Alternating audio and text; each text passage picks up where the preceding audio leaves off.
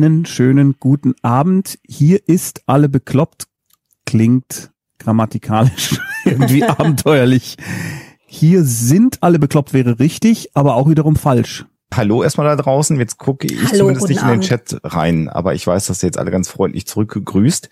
Ähm, ich habe vorgeschlagen, ähm, ob wir nicht die Sendung alle bekloppt äh, zukünftig mit einem Blitzlicht beginnen lassen wollen. Und Sophia hat ja gesagt und hat dann nochmal gefragt, was war das nochmal genau? Das kommt mir gu- bekannt vor, aber so ganz. Ein Blitzlicht ist eine äh, Geschichte, wird im Managementbereich eingesetzt, aber auch in der Psychotherapie, gerade in der Gruppenpsychotherapie, wo man so ganz kurz in einem Blitzlicht ähm, so seinen aktuellen Zustand beschreibt. Und ich fand das immer ganz schön, das zu tun. Und ich würde jetzt mal anfangen, vielleicht mal ein Blitzlicht äh, von mir geben. Und dann Ich habe Witzlicht verstanden. jetzt gerade oder äh, Jetzt gerade habe ich ein Witzlicht verstanden. Blitzlicht. Es grün, Ja. so grün, wenn okay. X Ähm, X. ge- geben. Ähm, ich bin heute jetzt gerade in der Sekunde ziemlich überstresst, ein bisschen übernächtigt und laboriere im Moment äh, somatisch hier in so einer leicht entzündeten Schulter rum seit ein paar Tagen, was ziemlich schmerzhaft ist die ganze Zeit und mir ziemlich auf den Keks geht. Aber ansonsten bin ich sehr erfreut und äh, jetzt gleich die Sendung hier zu machen. Tapfer, tapfer. Ja. Jetzt wärst du dran. Jetzt wäre ich dran. Ähm, ich bin müde, habe festgestellt, ich bin eigentlich meistens müde, weil ich im Moment extrem schlecht schlafe. Aber ähm, ich habe heute Nacht schon besser geschlafen als die letzten Nächte. Insofern bin ich zuversichtlich, dass es jetzt wieder bergauf geht. Und ansonsten ähm, freue ich mich einfach. Also ich bin, ich freue mich immer wahnsinnig, wenn wir diese Sendung zusammen haben, weil das so, ja, ich bin auch so gespannt, was passiert denn jetzt. Mhm. Und das ist ähm, ja eine schöne Sache. Und diese Übung des Blitzlichts, du darfst auch gleich, Tommy. Das heißt, jetzt machen im Chat alle das Blitzlicht und ich, ich lese es dann heute. Das könnte man sich Danach. überlegen, aber auch für euch zu Hause generell so im Umgang, wenn ihr ähm, mit mehreren Leuten zusammen seid, wie immer auch eure Konstellation ist, manchmal ist es ganz hilfreich, sich morgens so ein Blitzlicht zu geben, weil dann weiß man sofort, wie es dem anderen geht und setzt nichts voraus. Das hilft manchmal in der Kommunikation, dass man ganz kurz sagt, was ist denn eigentlich mit dir? Und gut oder naja, oder geht schon, ist so manchmal nicht so hilfreich, sondern wenn man dann einmal ganz kurz sagt, so geht's mir gerade, hilft das auch dem Gegenüber. Das ist eigentlich der Sinn und Zweck dieser Übung, deswegen habe ich das vorgeschlagen. Tommy, wie ist denn so dein Blitzlicht gerade? Also Hobbit der Große schreibt gerade, Alexander braucht mehr Globuli, Sophia ist müde und Tommys Akku ist leer. also ähm, was man darf nicht sagen, nicht gut und nicht Keine naja. Floskeln. Du Keine musst Floskeln. Ernsthaft, ernsthaft sagen, wie, wie es gerade so aktuell bei dir so ist. Ich bin müde auch, äh, weil ich weil, weil, Sophia nachts nicht schläft und nicht wach ist. äh, nee, gar nicht. Nein, das liegt nicht an Sophia, sondern ich bin ich bin mental äh, äh, müde, weil ich jetzt zu Anfang des Jahres äh, schon, weil sich da drei Projekte türmen, die ich alle gerne fertig hätte. Ähm, nicht, dass ich sie jetzt zwangsläufig fertig haben müsste, aber ich wäre froh, wenn sie fertig wären. Hm. Und das äh, belastet mich, weil immer, wenn ich mit einer Sache anfange, habe ich im Kopf das Gefühl, da sind noch die zwei anderen. Aber das bringt natürlich nichts. Darum äh, Augen zu und durch. Mhm.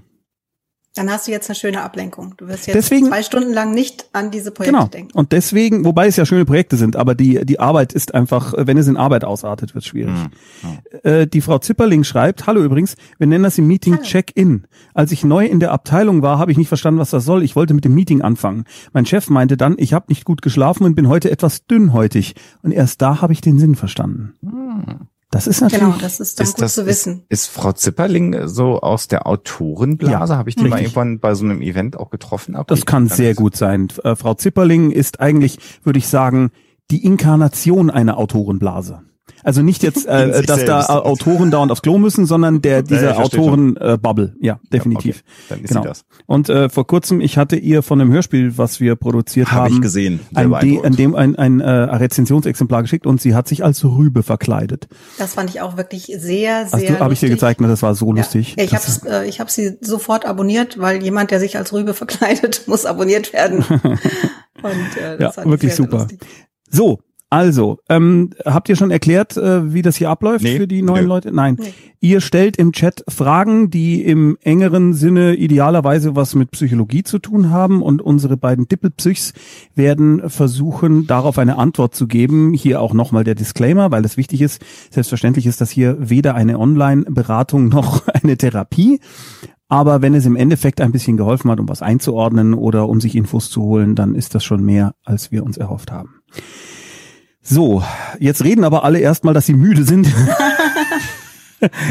ähm, ah, Frage. Pygmalion, sehr schöner Name.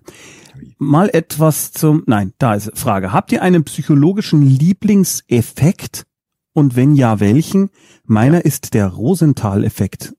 Wovon spricht Pygmalion? Den Der Rosenthal. Rosenthal-Effekt, weißt du es, Alexander? Nee, mach du, wenn so Äh, hast. ich bin mir nicht ganz sicher. Ich meine, der Rosenthal-Effekt ist, ähm, dass also es gab eine Untersuchung, dass man Lehrern gesagt hat, diese, ähm, wir haben da Tests gemacht mit ihren Schülern und äh, diese, ich weiß nicht, wie viel es waren, zehn oder so, ähm, die werden sich in diesem Jahr wahnsinnig gut entwickeln. Das ähm, haben wir irgendwie festgestellt. Äh, hatten sie aber nicht, sondern haben das eben nur gesagt und haben dann später festgestellt, dass also, was ich jetzt nicht so überraschend finde, ist, dass die Lehrer diese Kinder dann besser bewertet haben, ähm, weil sie eben meinten, naja, wenn mir der Fachmann sagt, der wird sich jetzt super entwickeln, dann wird es wohl schon stimmen. Ähm, Aber es war auch so, dass man die Kinder, also ich meine, dass das der gleiche, die gleiche Untersuchung war, dass man den äh, Intelligenztests gemacht hatte und diese Kinder, von denen man behauptet hat, die werden sich gut entwickeln, die hatten tatsächlich dann hinterher, also nach diesem Schuljahr auch die einen höheren Wert in diesem Test erreicht. Bedeutet also nicht nur der Lehrer denkt, äh, dieses Kind ist schlau und bewertet es besser, sondern das Kind wird dadurch auch besser gefördert. Das heißt, wenn ich davon ausgehe, jemand wird das schon alles richtig toll machen, dann ist die Wahrscheinlichkeit ziemlich hoch, dass der das dann auch toller macht. Das ist ja schwer das jetzt mal total unwissenschaftlich. Nee, es ist genauso erklärt. Nein, das ist. Sophia, das ist genau so wünsche ich mir äh, Erklärungen hier auf diesem Kanal, weil ich sie dann verstehe und weil ich glaube, das ist für die Leute da draußen auch angenehm, weil, weißt du, die Wikipedia-Erklärung googeln, das kann jeder. Aber das ist genau das, was ich so wertvoll Ich bin finde. mir jetzt gar nicht hundertprozentig sicher, ob das Oh, stimmt. der richtige, Okay. ob, ob das der Rosenthal-Effekt war. Stimmt's, Ja. Alexander? Sowas. Ich weiß das nicht, weil ich Pädagogik tatsächlich nicht gemacht habe in meinem Studiengang. Mhm. Das war ja einer der Schwerpunkte, die ich dann hinterher nicht gemacht habe im Hauptstudium. Wir hätten wählen können zwischen klinischer Psychologie, pädagogischer Psychologie und ähm, Arbeits- und Organisationspsychologie. Und ich habe A und O Psychologie gemacht und A und O Psychologie? Arbeit, Arbeit, Organisation. Organisation. Das habe ich aus Protest nicht gemacht und habe Pädagogik und klinische gemacht. Oh, ich finde das lustig. doch Ja, ihr habt da so A und O, was weiß ich, YZ, Ja. Ich habe es Psychologie. doch vorher gesagt, Arbeits- und Organisation. Hast du wieder in den Chat geguckt und mir nicht zugehört? Ja, weil das meine Doch Aufgabe zu. ist hier. Gibt's doch zu. Ich möchte auch äh, vorher nochmal sagen, ich war letztes Mal insgesamt zu schnell, weil ich dieses hehre Gefühl nicht unterdrücken konnte, äh, möglichst viele Fragen zu beantworten. Und ich habe mir vorgenommen, das heute nicht so hektisch zu machen. Ähm, falls ich wieder in Hektik verfalle, Schrei ich ganz laut. das wäre die, das ist das Schönste, was du mir mit meinem Kopfhörer antun kannst.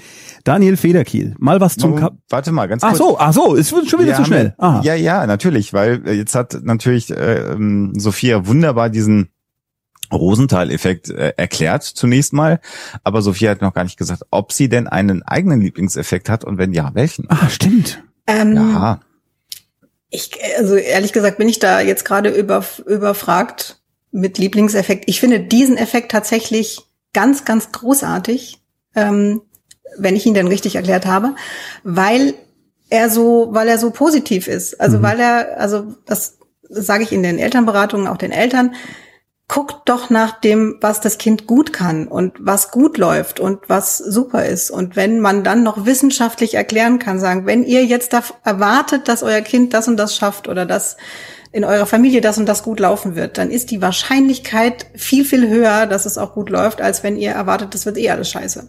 Das ist sehr wertvoll. Und das finde ich einen tollen, äh, also finde ich toll, wenn man das eben noch mit Wissenschaftler haben herausgefunden. ein, einleiten kann, ja. genau. Also insofern nehme ich den jetzt einfach auch.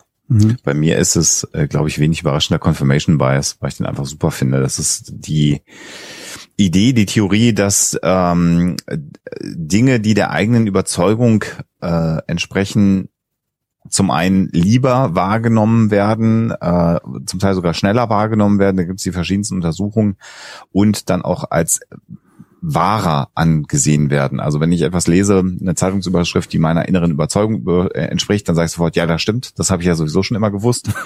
und äh, teile das in sozialen Netzwerken auch ganz viel natürlich, weil das ja stimmen muss, weil ich habe das ja in meinem Bauch auch dieses Gefühl. Und das ist ein sehr trügerischer Effekt, den wir haben. Und da muss man sich immer selber bremsen, ob man jetzt eine Schlagzeile oder eine Meldung aus der Presse, wenn man es damit ähm, sich anschaut, wirklich jetzt gut findet, weil das ein geschriebener Artikel ist oder ist das eine Tatsache, die geschrieben wird? Ist das vielleicht ein getönter Artikel? Und ich finde das nur total gut, weil es meiner inneren Überzeugung entspricht. Confirmation Bias. Das klingt aber lustig, wenn du sagst, das ist mein Lieblingseffekt, weil das klingt dann so, als fändest das gut. Naja, den haben wir halt alle. Das ist das ja, Interessante ja. dabei. Kein Mensch ist vor diesem Confirmation Bias äh, geschützt. Mhm. Und wenn man ihn aber kennt und einordnen kann und sich selber bremsen kann, also vor dem Teilen immer noch mal sagen, warum möchte ich das jetzt mhm. gerade teilen, weil es mhm. meiner Überzeugung entspricht oder weil es stimmt und will ich noch mal einmal weiterlesen, ob es auch wirklich stimmt, was ich da gerade teilen möchte in den sozialen Netzwerken, dann ist das ganz hilfreich. Mhm. Deswegen finde ich den natürlich tückisch, weil es schöner wäre, wir hätten den nicht, aber auch hilfreich, wenn man ihn kennt zumindest. Eben, also das, das finde ich auch, es ist super zu wissen, es gibt den. Und das sich ab und zu noch mal zu sagen. Ja. Das ist wie bei dem Dunning-Kruger-Effekt, den es ja vielleicht gar nicht in dieser Form gibt, mhm. wo ich auch, äh, also wo ich auch sagen muss, zumindest basierend auf dieser Erkenntnis, die vielleicht jetzt schon überholt ist, dass es sinnvoll ist für Menschen, dass sie Dinge überhaupt beginnen und nicht wissen am Anfang, wie inkompetent sie sind, schrägstrich, wie schwierig das eigentlich ist. Denn also ich glaube, kaum jemand würde anfangen, Musikinstrumente zu lernen, wenn er wüsste, was da eigentlich noch vor ihm liegt, beziehungsweise wie gut man eigentlich noch werden kann. Ähm, ich würde jetzt, weil das da ganz gut zum Confirmation Bias passt, den Daniel Federkiel aufrufen. Daniel, bitte äh, was zum Kapitol, Kapitolsturm. Ah, interessant. Warum ist es für Menschen oft so schwierig zu merken, wenn sie selbst Aggressoren sind, Leid verursachen, äh, äh, wenn sie sich doch selbst als die Guten sehen? Gibt es die plötzliche Erleuchtung auf dem Schlachtfeld? Gut, das sind eigentlich zwei Dinge. Also warum ist es für Leute schwierig zu merken, dass sie nicht die Guten sind? Also oder andersrum, eigentlich halten sich ja alle für die Guten. Also ich denke doch, die Leute, die das Kapitol gestimmt haben, die halten sich doch definitiv für die Retter Amerikas, oder nicht? Genau, deswegen also, haben sie das ja getan. Ja, ja, aber dann gibt es jetzt eben zehn Republikaner, die bei dem neuerlichen Impeachment jetzt doch ja gut, ob sie dann erkannt haben, dass sie vorher böse waren, weiß ich nicht so recht. Hm. Naja, also bei dem Impeachment, da gehen wir jetzt ein bisschen weg vom Thema, aber äh, gibt es ja auch die ersten Aussagen derjenigen, die umgekippt sind oder auch Aussagen von denjenigen, die nicht umgekippt sind, dass sie sagen, sie haben Angst um äh, die Existenz und auch das Leben ihrer Familie wenn mhm. sie sich gegen Donald Trump stellen. Das zeigt ja so ein bisschen dieses System des Trumpismus, was ja dann auch sehr viel von so mafiösen Strukturen inzwischen hat, dass also Existenzen mhm. da sind und natürlich, wenn du einen aggressiven Mob hast, der dich unter Umständen als Verräter identifiziert und du lebst in einem Land, wo automatische und vollautomatische Waffen im Grunde genommen im Supermarkt zu kaufen sind, mhm äh, ist das ja natürlich eine Sorge, die durchaus berechtigt ist. Also das ist die eine Geschichte, weil du sagtest, warum äh, zehn dann doch. Mhm. Die Leute, die auf das Kapitol gestürmt sind und auch Gewalt ausgeübt haben, die können das ja überhaupt nur machen, weil sie glauben, dass das was Gutes ist, was sie tun. Weil sie ja damit ihr Handeln, was ja außerhalb normaler Ethik und Normen liegt, rechtfertigen. Also sie müssen das ja tun, um ihr Land zu retten. Und deswegen sind sie in der Lage, das zu tun. Das ist aber noch was anderes, vielleicht sogar noch was Dramatischeres als Soldaten hm. äh, in, in, einem, in einem Krieg, weil der Vergleich gefällt mir wiederum nicht. Das haben wir in einem der Ferngespräche ja auch äh, diskutiert. Da geht's ja eher irgendwann um so einen Chorgeist, um ein Eingeschworensein. Und im Grunde genommen, ein idealer Soldat soll ja ich überspitze jetzt natürlich, aber im Grunde genommen gar nicht mehr denken, sondern er ist ja ein, ein, ein Befehlsempfänger, der im Auftrag von Menschen, die für Dasein handeln, die Verantwortung tragen, im vollen Umfang agiert. Also diese Frage, also auf dem Schlachtfeld zu stehen, natürlich werden das Soldaten haben und natürlich wirst du das haben, wenn du das erstmal die Waffe direkt mhm. gegen einen echten anderen Menschen richten äh, tust. Aber da kommen natürlich andere Effekte wie Adrenalin, die Gefahr, äh, wenn links und rechts neben dir auch geschossen wird, das sind dann natürlich sozialpsychologische Effekte. Ich, ich frage das mal anders, so äh, mehr tatsächlich in Richtung Familienpsychologie, Schule und so weiter. Sophia, gibt's denn da irgendwelche Dinge, wann ein Kind, was bisher so ein Bully war, merkt, ich habe was falsch gemacht? Also, oder wie kann man das in jemandem, äh, in einem Kind wachküssen, dass es das erkennt? Ja, es ist jetzt bei Kindern ja nochmal was. Äh, ja, aber das hätte also, mich gerade irgendwie so interessiert. ist was ganz anderes. Mhm. Also ich meine, da, da müsste man schauen, ähm, was ist denn, was ist denn der Hintergrund? Also ich würde jetzt nicht alle äh, Kinder, die andere Kinder mobben, über einen Kamm scheren mhm. wollen.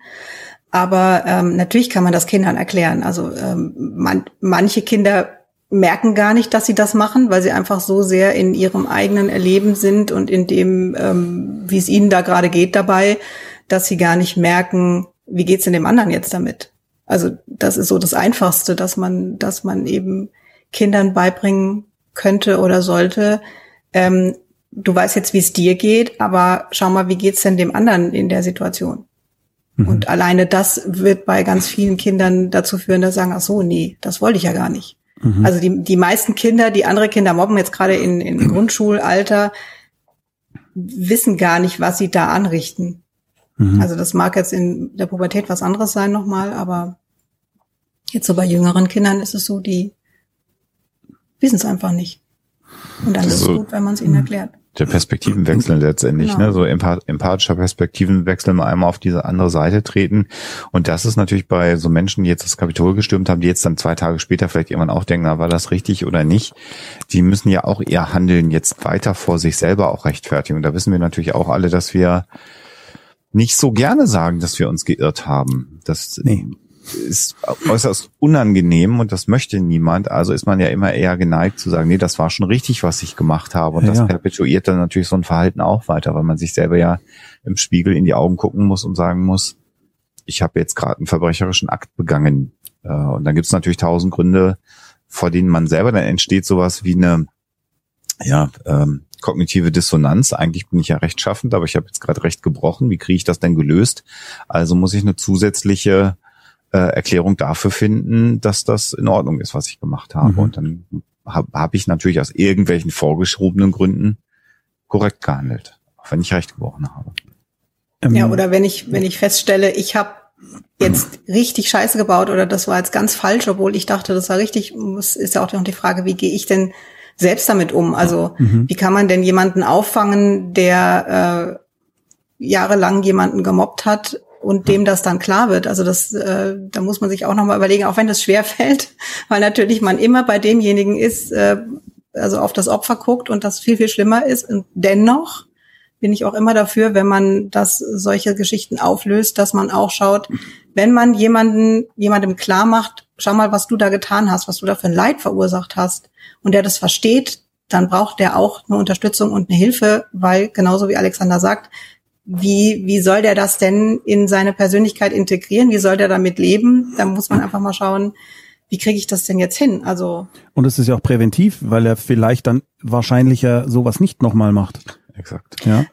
Ich meine jetzt eben, wenn wenn derjenige es schon verstanden hat, mhm. dann ist das auf jeden Fall präventiv und er wird das nicht mehr machen. Aber ah. dennoch muss man sich dann um den kümmern. Mhm. Also zum einen, ja, hast schon recht, wahrscheinlich könnte es dann auch passieren, dass der sich das dann im Nachhinein doch noch irgendwie schön mhm. redet und das nochmal umdreht, einfach um irgendwie damit zurechtzukommen mhm. mit dem, was er da gemacht hat.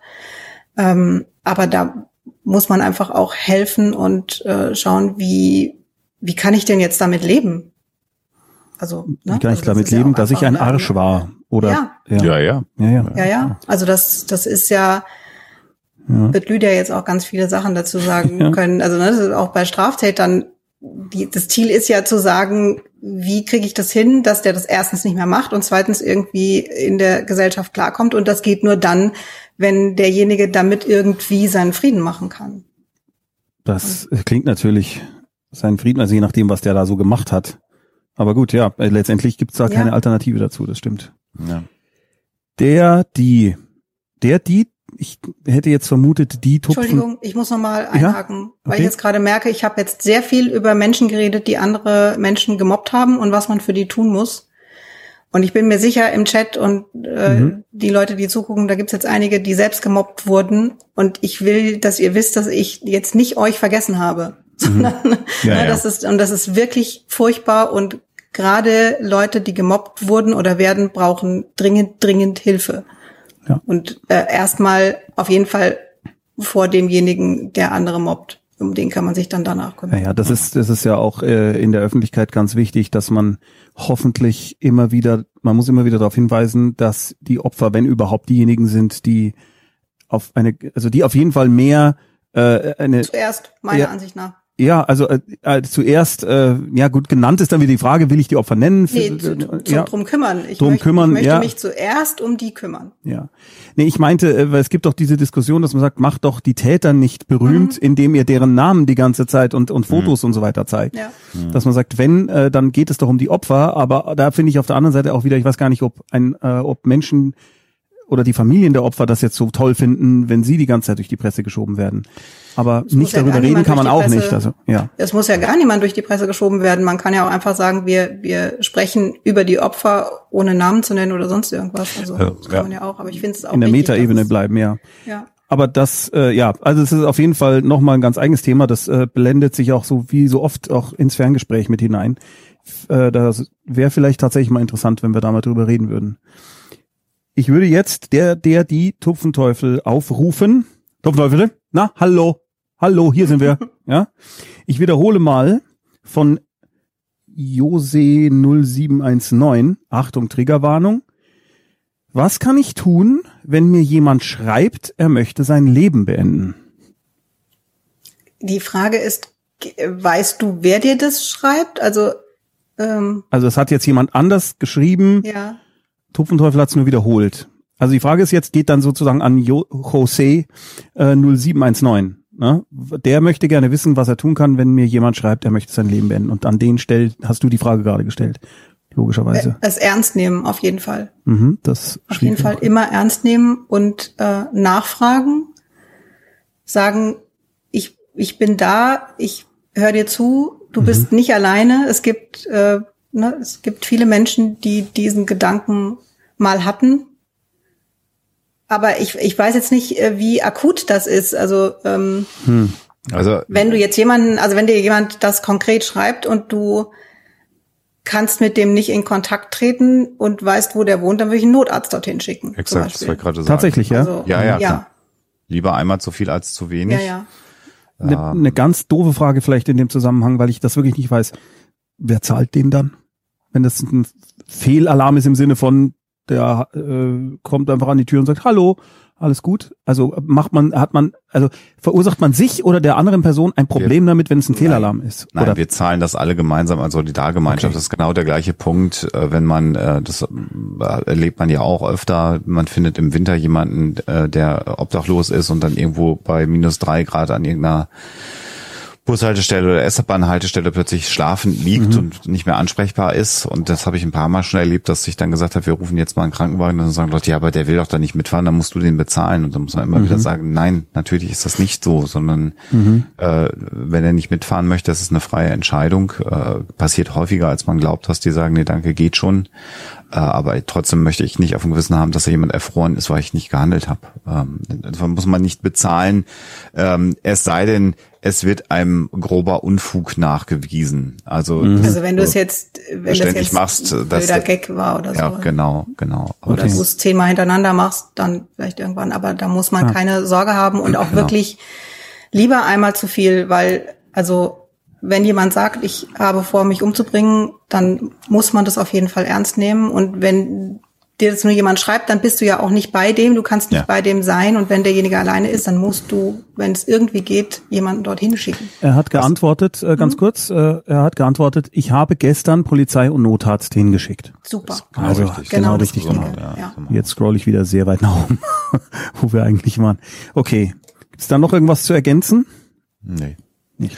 Es ist halt schwierig, wenn, wenn das in sozialen Netzwerken ist mit Menschen, von denen man nicht weiß, wo sie wohnen, wo man quasi nur das Kürzel kennt und so, das ist natürlich dann extrem belastend. Ja. Ähm, das ist nochmal ein ganz anderes Thema, nicht? Wenn man das in so eine Nachricht bekommt, dann antwortet die Person lange Zeit nicht. Das ist auch ganz, ganz schlimm. Habe ich auch schon ein, zwei Mal gehört, solche Ja. Geschichten. Aber dann kann man halt auch wenig machen. Also das ist so, dass dann Leute sagen, was hätte ich tun können? Man kann dann im Grunde genommen nichts tun. Das ist, Eben, also das, was man tun kann, ist das Gespräch suchen Hm. und das ernst nehmen und äh, gerne auch mal nachfragen. Also das ja, es ernst nehmen und sagen, Mhm, ähm, ja. kann ich irgendwas tun? Ähm, ist jemand bei dir? Ähm, hast du jemanden, den du anrufen kannst? Wollen wir uns, äh, wollen wir telefonieren? Wollen wir ein bisschen hin und her schreiben? Du bist nicht allein. Es gibt ganz viele Menschen, die diese Gedanken hatten. Sowas, aber ähm, Was nicht, könnt euch dann auch sagen, ihr könnt es nicht, ihr könnt es nicht verhindern und ihr seid nicht verantwortlich. das wollte ich Exakt. gerade Wenn sagen. sich Exakt. jemand an euch wendet, deswegen ist es schon mal ein gutes Zeichen. Das heißt, er hat Vertrauen zu euch und das ist erstmal ein Kompliment.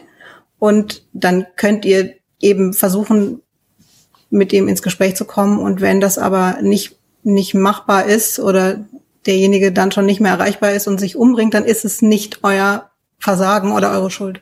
Und gleichwohl auch, äh, wenn äh, tatsächlich ein äh, Suizid stattgefunden hat im engeren Freundeskreis, äh, auch das habe ich schon auch selber erleben müssen, im fast ganz engen Freundeskreis, aber auch im entfernteren Freundeskreis, wo dann Menschen hinterher sagen, das hätte ich doch mitkriegen müssen.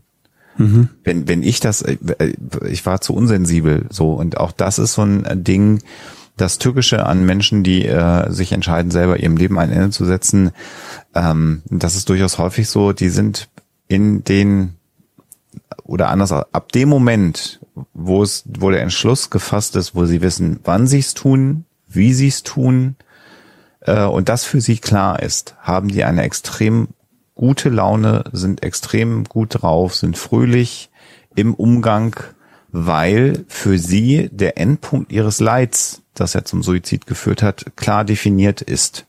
Und dann sind die entspannt, weil ihnen diese Last, die sie spüren, die dazu führt, von den Schultern genommen worden ist. Und Ist das, das hab- immer so häufig, oft, häufig so? hä- häufig so, wo dann Leute sagen, ja, der ging's, der oder ihm ging's doch jetzt so lange so schlecht und jetzt plötzlich war der so gut drauf die letzten 14 Tage da und aber das hätte ich doch ne, so und das ist genau der Grund. Der wusste dann vor 14 Tagen, wie er es macht, vor welchem Zug oder was auch immer er tut, äh, die Person und äh, das kann man nicht mitkriegen und das kriegen auch unter Umständen trainierte Psychologen nicht mit. Die, denen fällt auf, so ein krasser Wechsel, dann hast du entweder diese äh, ähm, Störung, dass jemand manisch-depressiv wird, dann werden die ja auch sehr aktiv plötzlich wieder.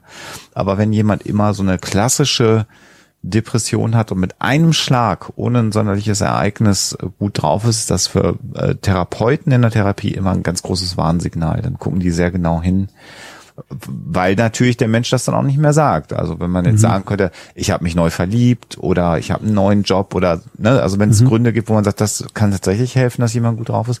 Aber wenn es so keinen Grund gibt, sollte man als Therapeut zumindest sehr hellhörig werden. Aber selbst das ist keine Garantie, dass man das äh, rausfiltert. Aber Also es gibt, es gibt ja auch den Fall, so wie du es beschreibst, also diese, diese Fälle von ich bin mir sicher, ich möchte meinem Leben ein Ende setzen und ne, deswegen eben dann auch einfach eine, so eine Entlastung da ist, wenn ich weiß, das wird jetzt auch demnächst so sein und ich muss das hier alles nicht mehr erleiden.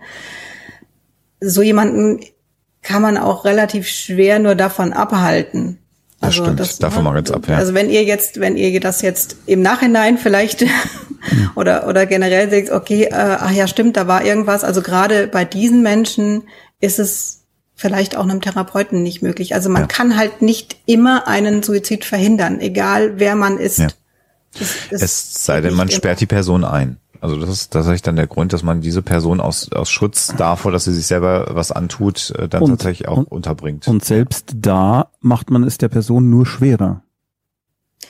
N- Weil Ja, ich gibt- nein. Also es ist, es gibt Unterschiede, aber zum Beispiel, wenn jemand sagt, ich habe vor, mich umzubringen, dann finde ich es immer richtig, weil dann äh, ist das nicht jemand, der das für sich plant und äh, erleichtert ist, weil er sagt, okay, in zwei Wochen ist es vorbei, sondern das ist jemand, der merkt, ich habe diesen, diesen Drang und irgendwie will ich das, aber irgendwie finde ich es auch nicht so ganz in Ordnung, sonst so, würde er sich nicht jemandem anvertrauen. Also, ähm, Verstehe. Okay. und da macht es schon Sinn. Und da ist es auch wirklich so, dass man sagen kann, vielen kann da geholfen werden.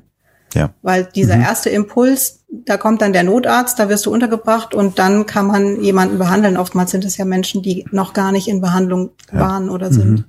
Und so ein stationärer Aufenthalt, der es dann ja ist, der hat ja auch die Chance, dass du aus dem ganzen Umfeld, was dich da auch hingetrieben hat, ähm, erstmal rausholt. Also es ist ja nicht mhm. so, dass du ins, also ins Gefängnis kommst oder oder so, sondern du kommst ja erstmal in eine Einrichtung typischerweise und idealerweise, ähm, wo man das auch einordnen kann, warum du da bist und dann beginnt tatsächlich auch eine Hilfe und du hast dann so andere Probleme, du hast dann plötzlich keinen Arbeitgeber mehr, dann bist du halt krankgeschrieben und all diese Dinge. Ähm, das kann auch schon mal so eine akute Entlastung äh, geben. Deswegen gibt's ja eben genau die Regelung, wenn jemand eine Gefahr für andere darstellt, aber eben auch eine Gefahr für sich selber, dann kann sozusagen die Verantwortung für ihn erstmal übernommen werden. Mhm. Dann, dass man ihm dann zwangsweise hilft. Aber das kann Sinn machen, wie Sophia sagt. Die meisten Menschen sind dafür auch dankbar im Nachhinein. Ja, ja. ja. Der Daniel Federkiel, der offensichtlich auch Cobra Kai gesehen hat, wie wir, Sophia, äh, das war der, der vorhin die Frage nach äh, äh, der Gewalt und so weiter mhm. gestellt hat, der nochmal gesagt hat, na, es ging ihm nicht direkt um Böse, sondern um Gewaltanwendung, äh, aber ich glaube, da haben wir genug drüber geredet, aber der hat gerade eben richtig geschrieben, das Thema ist in Cobra Kai auch ständig, weil der ja dauernd wechselt, das, das Gefühl der Protagonisten sowie der Zuschauer, wer ist denn jetzt böse weil er was Falsches gemacht hat oder etwas, was wir moralisch als falsch empfinden. Und ich finde das wirklich spannend, dass in diesen drei Staffeln, dass trotz aller comichaften Überzogenheit und Gewaltanwendung und allem, was man definitiv anprangern kann als nicht die richtige Lösung, eigentlich dauernd gewechselt wurde, äh, also ich nie das Gefühl hatte, der ist jetzt immer lieb, ja, und der macht immer richtige Sachen. Das fand ich äh, sehr spannend. Ähm, und auch ein, ja, äh, erfreulich gegenüber He-Man und den ganzen Dingen von äh, aus den 80ern, die so gerne glorifiziert werden, wo man einfach sagt, das sind die Bösen, das sind die Guten. Naja, also wenn es um Unterhaltung und um Filme geht, dann kann es auch mal sein, dass man einfach jetzt gerne äh, sehen möchte, dieses Schwarz-Weiß, um sich mhm. zu entspannen und äh, irgendwie da, ja. ne, das ist natürlich auch einfacher zu verarbeiten, wenn ich mir sowas angucke, als ja. wenn ich mir was angucke, wo ich dann denke, okay, äh, den will ich jetzt aber gerade den, den will ich jetzt doof finden und dann bekomme ich eben eine Hintergrundgeschichte präsentiert. Ja, fuck. Und äh, ja, aber kann den dann ja nicht mehr so richtig doof finden. Ja, ja. Also sowas ist natürlich äh, klar viel viel besser, aber auch schwerer verdau zu verdauen. Mhm.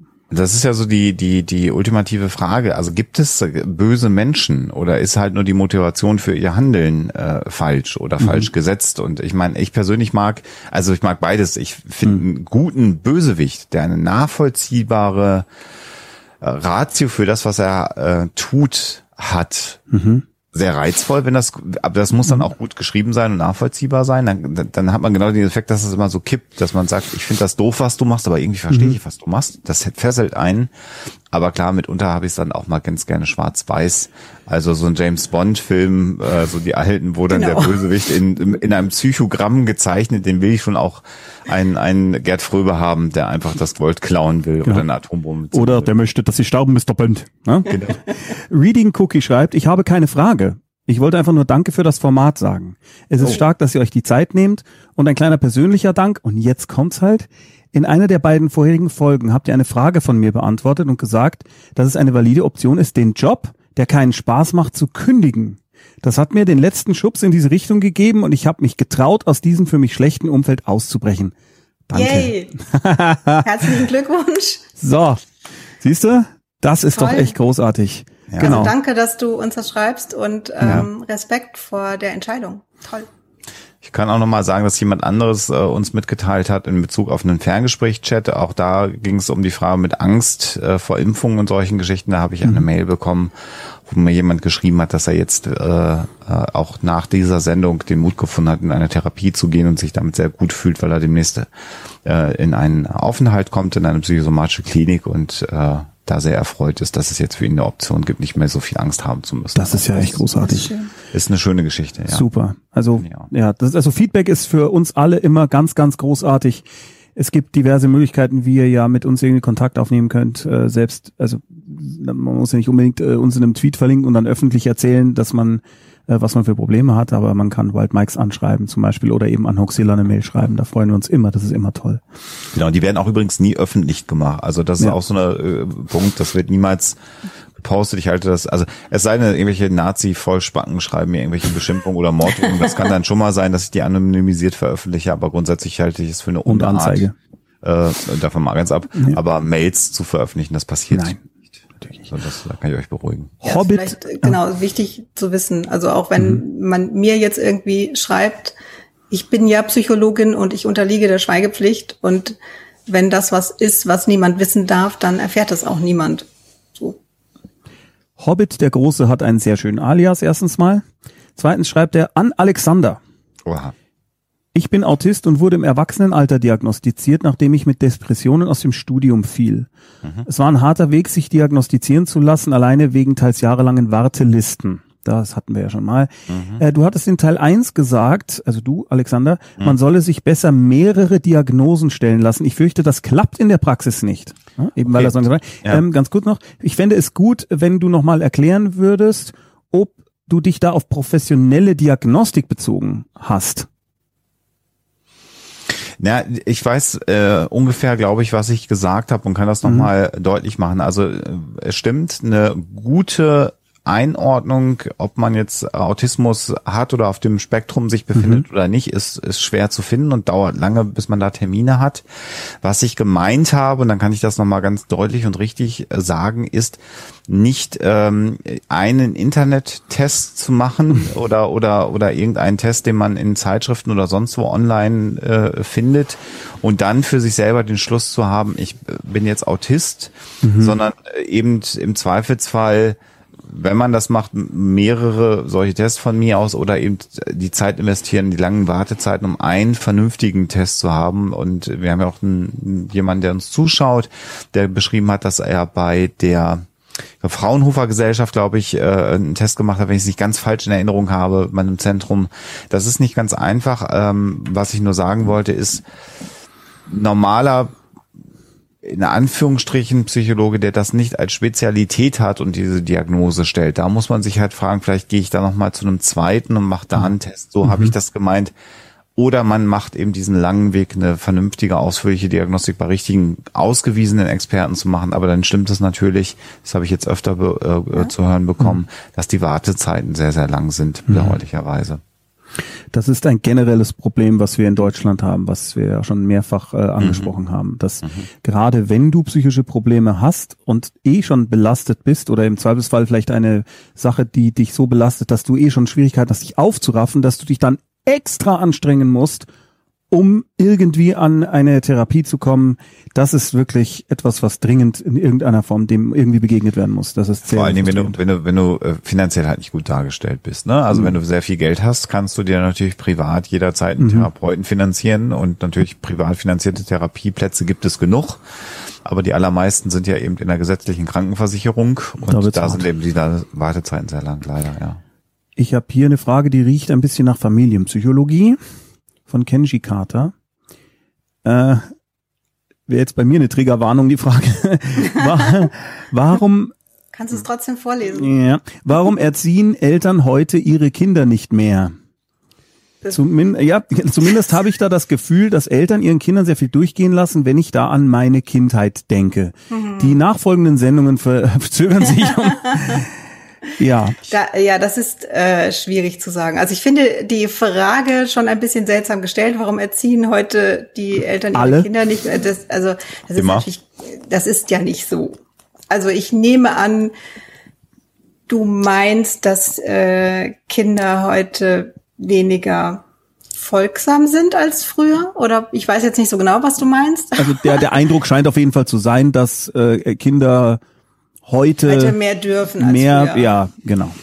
Also ehrlich gesagt, ich, ich kann da keine, kann da keine Antwort drauf geben, warum Eltern das so und so machen. Also ich meine, natürlich ändert sich Kindererziehung ja immer. Das ist mhm. ganz klar. Also wir haben die anti-autoritäre Erziehung gehabt und dann war es ganz autoritär und äh, dann war das hip und dann war jenes hip und ähm, ich, meinem Eindruck nach ist es nicht so, dass Eltern äh, ihren Kindern alles durchgehen lassen, also natürlich gibt es die und die fallen dann auf. Also vielleicht ist es ja so, dass du jetzt, vielleicht hast du Nachbarn, die das so machen und dann bist du schon total genervt davon, dass diese Kinder alles dürfen und dann bist du in einem Restaurant und von zehn Restaurantbesuchen ist dann zweimal noch so eine Familie da, wo die Kinder irgendwie laut sind und dann hast du das Gefühl, die Kinder heutzutage, die sind ja alle total unerzogen.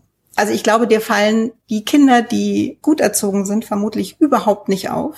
Auch da kommt so Confirmation. Weil sie gut, gezogen, gut erzogen sind. Ja. Die fallen nicht auf. Ja. Also es könnte vielleicht sein, Ich glaube. Dass sich da dein Blick ein bisschen verschoben hat, weil du vielleicht von irgendwelchen nicht erzogenen Kindern wahnsinnig genervt bist. Aber ich glaube, da dass es die immer gab. Also natürlich Ja, gibt es ja. die und ich kenne das auch, dass man da total genervt ist.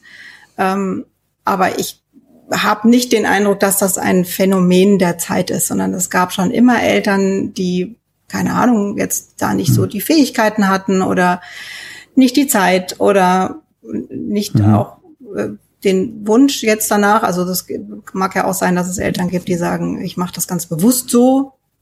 Ähm, Aber das gab es immer schon.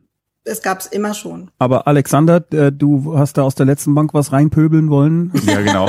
genau. Hast dann aber doch den Finger gehoben. Danke, Alexander, bitte. Darum darfst du jetzt auch sprechen. Dankeschön. Das äh, also das eine äh, war mal wieder der Confirmation Bias, den Sophia wunderbar beschrieben hat, dass dann die Kinder mehr auffallen, weil die, sie diese Kinder, die störenden Kinder der inneren Überzeugung entsprechen. Das hat mir sehr gut gefallen. Also da ist er wieder, der Confirmation Bias. Das zweite ist äh, mit gefährlichem Halbwissen und ohne Kinder natürlich fein daherredend, äh, der feine Herr, ähm, dass ich in, in, in vielen Kontakten mit Freunden, Familie, mit Kindern ähm, den äh, großen Unterschied darin sehe, wie sehr bin ich bereit, den Kindern Grenzen zu setzen. Und damit meine ich jetzt überhaupt gar nicht das Maß von Autorität oder gar äh, Schreien oder Gewalt oder wie auch immer gegenüber Kindern, was natürlich nicht geht und was zu Recht ja auch strafbar ist inzwischen in Deutschland, äh, völlig zu Recht und eigentlich auch in vielen äh, Kulturländern äh, gar nicht mehr geht. Also auch der Klaps auf dem Hintern geht halt gar nicht und ist eigentlich streng genommen formal schon strafbar. Das wissen ja viele Leute auch einfach nicht. Nichtsdestoweniger kann man ja durch andere Dinge Kindern auch Grenzen setzen. Und je nach Entwicklungsstand des Kindes, korrigiere mich bitte jederzeit, Sophia, wenn ich Unsinn rede, äh, damit ich das nicht tue. Ich lass dich erst reden und sag das dann hinterher. Genau, sehr schön. Danke, damit ich richtig blamiere. Das finde ich gut. Äh, je nach Entwicklungsstand ist es ja auch so, dass man als Kind, als Jugendlicher ja auch diese Grenzen auslotet. Also natürlich möchtest du wissen, wie weit kann ich gehen, wie sehr kann ich Dinge ausreizen als Kind. Völlig natürlich in der Entwicklung von Kindern. Und da ist es dann halt die Frage, wann wird eine Grenze gesetzt? Und wie nochmal, diese Grenze heißt nicht, ich schreie das Kind an, ich sperre es in den Keller oder sonst irgendwas, sondern man kann natürlich durch andere Dinge Grenzen setzen und das Kind ist im Grunde genommen dann auch ja, sozusagen dankbar und hat dann die Grenze für sich identifiziert und kann damit arbeiten, dass es eine Grenze gibt. Ist Und aber das- Alter, äh, das Alter nicht vergessen. Weil das Sag auch ja, ganz das oft, das ist ganz wichtig. von der Entwicklungsstufe, da habe Ja, ich ja gesagt. Also das, genau. da gibt es dann immer Phasen, wo das mehr wird, weniger wird. Das sind so die Pflegeljahre, hat man ganz früher gesagt. Und das sind genau diese Entwicklungsstufen, wo das dann mal wieder ansteht.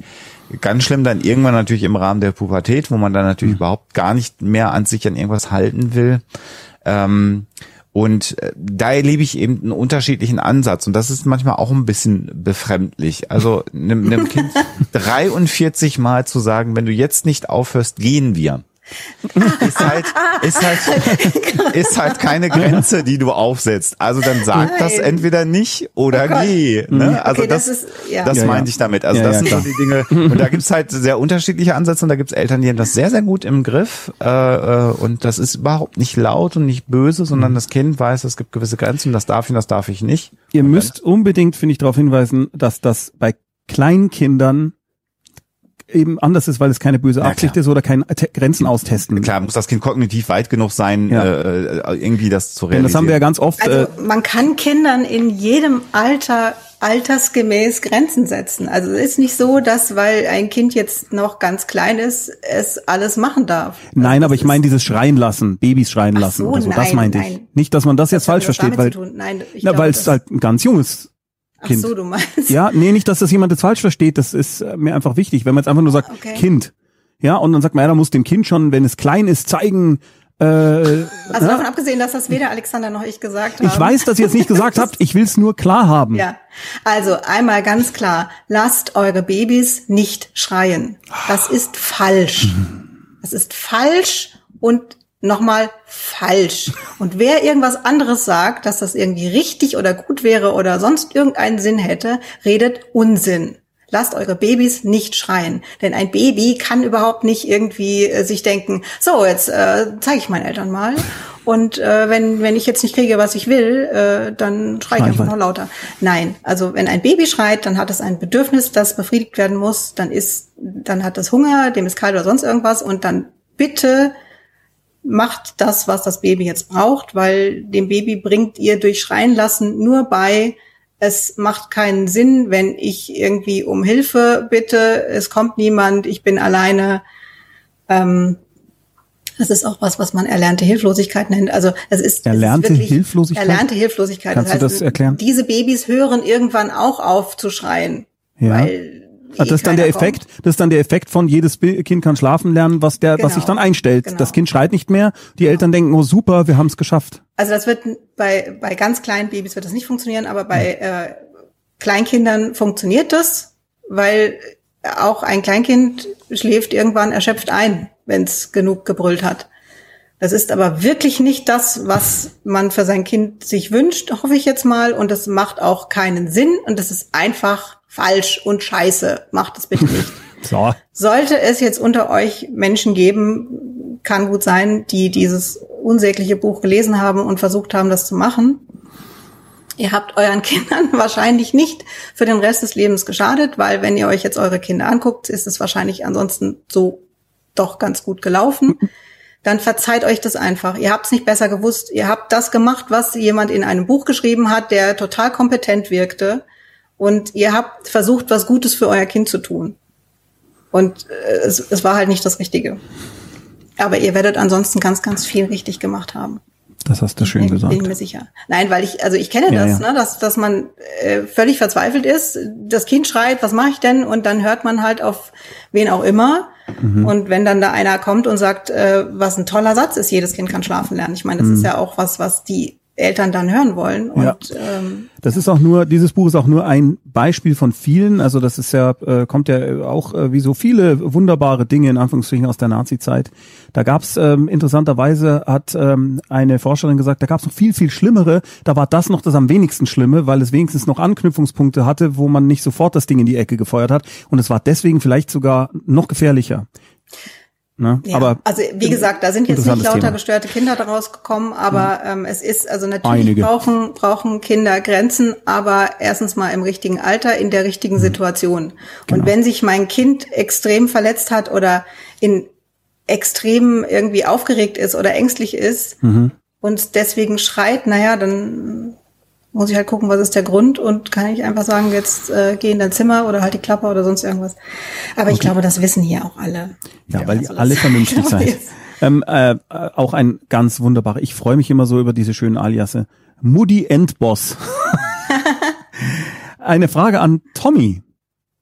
Was? Ja, ja, ich bin äh, zusammen mit dem Autoren Christian von Aster nicht einmal ein schlechter Psychologe äh, äh, und bekomme Was eine ich Frage. nie so gesagt was du nicht, nein, was wir interpretiert haben beim Schreiben von Kohlraben Schwarz. Kann man in einer Beziehung mit einer Psychologin oder einem Psychologen eigentlich ganz normal und emotional streiten oder sind die immer super professionell? Die Antwort lautet, dass, glaube ich, das kann ich jetzt einfach so sagen, dass wir eigentlich so gut wie nie emotional streiten in diesem Sinne, dass man, also diese, Also diese, wäre das eine Frage für einen Pärchenabend eigentlich. ja, ja, weil äh, weil wir das so irgendwie nicht machen. Es gibt natürlich schon mal äh, Dinge, wo man, wo der eine was sagt und der andere und dann ist man davon genervt oder mal enttäuscht oder man hat's falsch verstanden. Ist bei mir immer so, dass ich nur falsch verstanden werde, natürlich.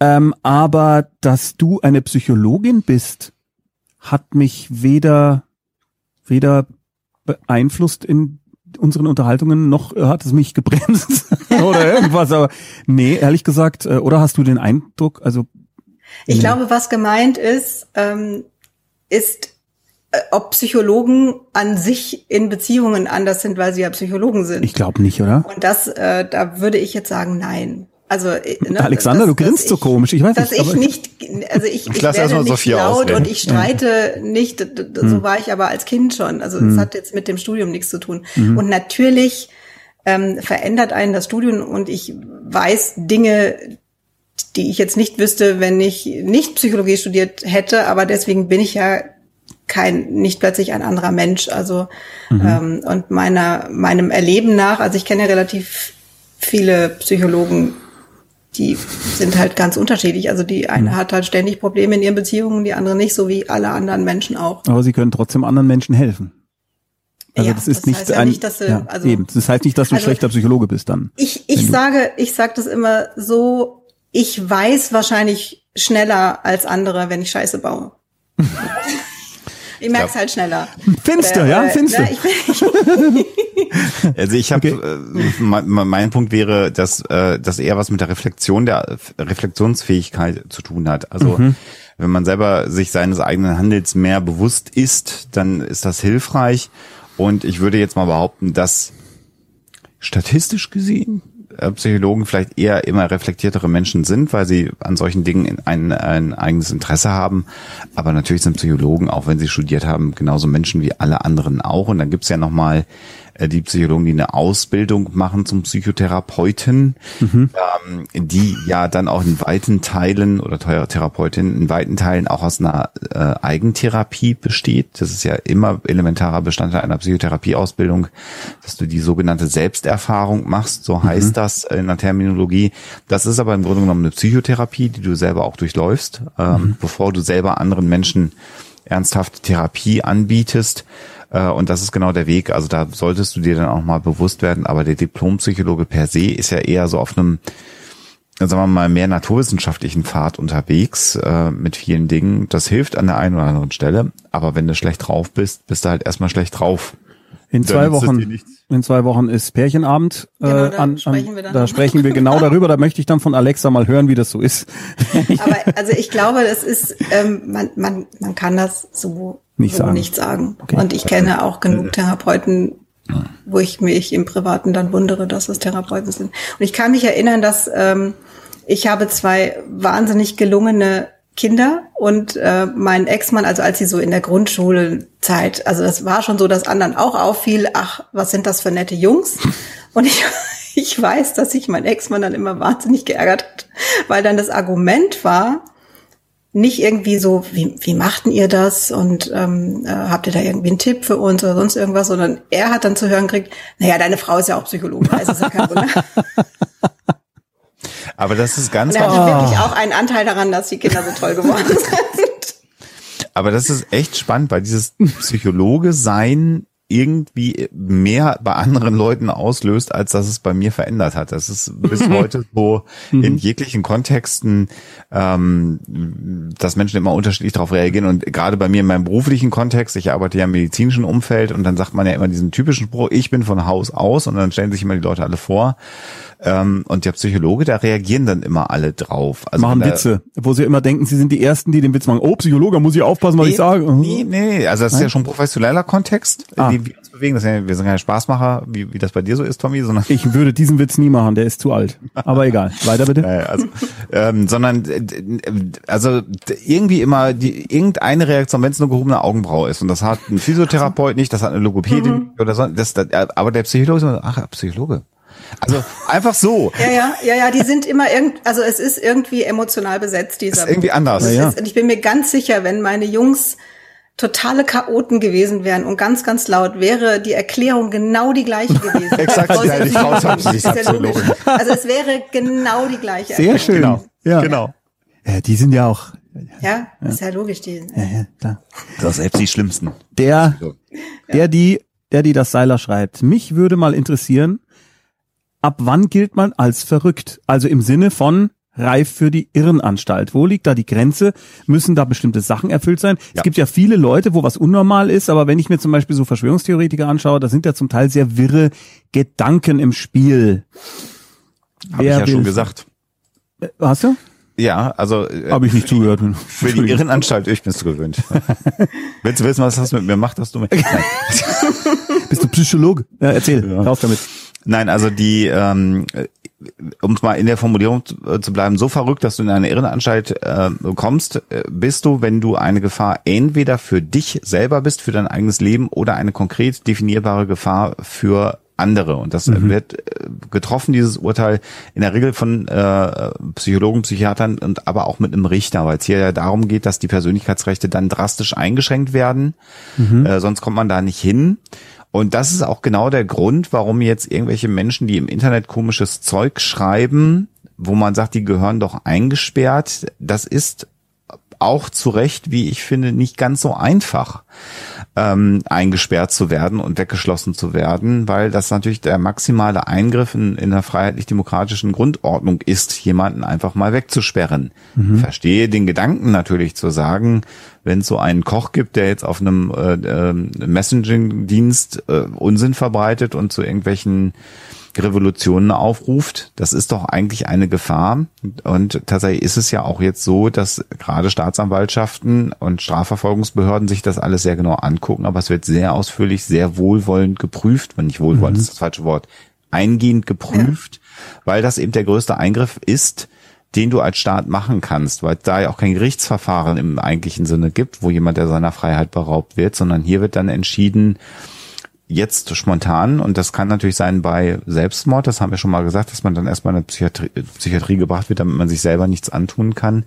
Aber natürlich würde auch jemand weggesperrt werden, der mit dem Messer die Wohnung verlässt und zu seinem Sachbart sagt, ich steche jetzt alle ab. Das wäre eine Gefahr für andere. Aber das mhm. muss dann auch schon so konkret sein, damit agiert wird und das ist so geregelt, damit es eben keinen Missbrauch gibt. Und das ist mitunter sehr, sehr unbefriedigend. Und gerade mhm. wenn man in den sozialen Netzwerken unterwegs ist, sagt man, das kann doch jetzt nicht wahr sein, holt den ab, bitte.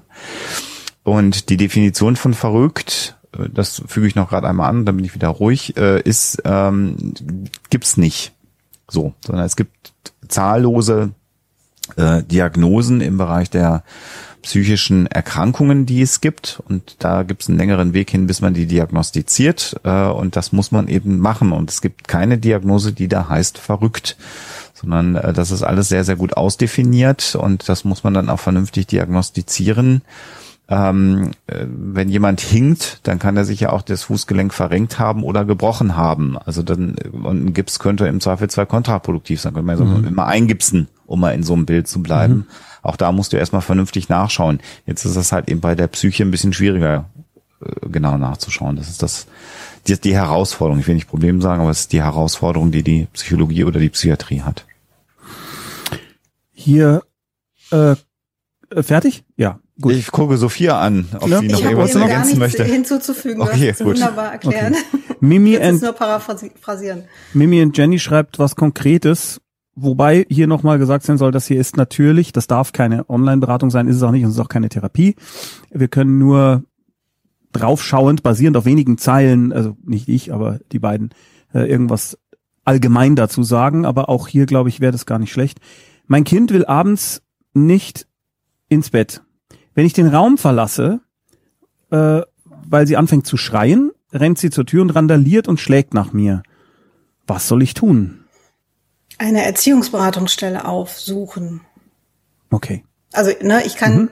also ich würde dir, ich würde dir wahnsinnig gerne helfen, kann das jetzt aber nicht, denn ich weiß nicht, ähm, wie alt ist dein Kind, was mhm. ist davor passiert, was passiert danach, wie ist euer Alltag, was, äh, wie sind die Lebensumstände, all das müsste ich wissen, um dir jetzt einen äh, sinnvollen Ratschlag zu geben. Deswegen kann ich dir dazu nur sagen, bitte hol dir eine kompetente Hilfe. Wie macht Die gibt's das? auch umsonst. Ah. Also du kannst ähm, es gibt immer, also es gibt Erziehungsberatungsstellen und ich nehme an, dass die im Moment auch wunderbar online arbeiten. Ähm, da kannst du gucken, es gibt von der Caritas was, es gibt von der, es gibt immer evangelische Beratungsstellen, es gibt welche von der Stadt und für die Caritas, die katholisch ist, ist es, es ist egal, welche Konfession du hast. Also die, das ist einfach nur was, was von der Kirche finanziert wird, aber was aber allen offen steht. und die versuchen nicht, dich zum Katholizismus zu bekehren. Nein, nein, das ist auch noch ganz wichtig, sagen wir immer wieder. Kannst da einfach, ähm, also da, da, Erziehungsberatungsstellen Stellen gibt es genug. Wir haben auch mal, es gibt von der Bundesregierung auch die Nummer gegen Kummer. Wir hm. haben den Moderatoren mal Links geschickt. Vielleicht könnt ihr mal schauen. Die kommen ähm, hier. Da, die genau, kommen hier immer wieder. Die hören ja zu und dann kommen die immer wieder. Genau. Ähm, schickt da mal so einen Link rein. Also da kann mhm. man sich dran äh, hinwenden und ähm, also Erziehungsberatung gibt's auf jeden Fall kostenlos und ähm, super. Das ist ein guter Wenn Info. dein ich habe es jetzt richtig im Kopf, dass kind dein Kind dich schlägt oder also ja, nach Aggression, dem nach, nach dem nach dem Erwachsenen schlägt. Aggression ist tatsächlich was. Bitte tu da relativ schnell was dagegen, weil das verfestigt sich und das wäre schade für das euch alle. beide nicht gut. Also das genau, ist ja ganz für euch alle. Leidet, genau, das ist ein Ausdruck des Kindes und auch äh, mhm. Leid der Mutter oder so. Ja. Herr, Was ich aber noch dazu fügen möchte, weil ich fühle mich immer so ein bisschen unwohl, wenn ich ähm, jemanden quasi jetzt wegschicke. Ne? Also ich, also du hast dich jetzt mit einer Frage an uns gewandt und ich sag dir, such dir, such dir eine Erziehungsberatungsstelle. Ähm, es geht nicht anders, weil ich zu wenig weiß. Und aber auch da, wenn du das Gefühl hast, so ich bin jetzt, habe jetzt jemanden, der mich da beraten kann und das ist jemand, der dir total unsympathisch ist, dann kannst du dir jemand anderen suchen. Du, das wird Ist nicht das- funktionieren, dass das dir, erlaubt? ja klar, natürlich. Also kannst dir von Ja, ich meine, wenn die jetzt sagen, schauen Sie mal, das ist jetzt die, die Person, die Ihnen hilft, ja, die wollen Sie nicht, haben Sie Pech gehabt, so ist es nicht, Nee, sondern man kann sagen, nein. ich komme äh, mit der Person nicht klar, äh, Es die, gibt ja auch genug Stellen und da das im Moment sowieso online ist, ähm, gibt es ja auch genug Möglichkeiten. Okay. Ähm, du kannst dann sagen, ich komme einfach mit der, der Person nicht klar, dann wird es jemand anders geben oder du suchst dir überhaupt eine andere Erziehungsberatungsstelle, da gibt's ja auch genug. Aber Mhm. Okay. du bist nicht, also du musst dich nicht von jemandem beraten lassen oder solltest es auch nicht, der dir unsympathisch ist. Das wird nicht funktionieren. okay. Also das ist dann, das kannst du machen und das solltest du auch machen, wenn das nicht passt. Äh, Frage beantwortet. Ja, fühle mich schlecht jetzt. Ähm, Hermit schreibt, wenn wir schon bei plakativen Bücherntitel sind, was hält Sophia beziehungsweise ihr beiden von Gerald Hüther von seinem, insbesondere von dem Buch Jedes Kind ist hochbegabt? Kennt ihr das? Nee, Okay, finde ich aber super. ich kenne den den Namen. nicht gut genug. Ich kenne den Namen und bringe den Namen in Verbindung mit mit so Speakern, Coaches, von denen ich nichts halte. Ah, das okay. heißt aber nicht, dass von äh, diesem Gerald Hüther nichts zu halten. Also zumindest Mhm. ich weiß zu wenig darüber. Und ich finde äh, den Buchtitel Jedes Kind ist hochbegabt erstmal sehr sympathisch.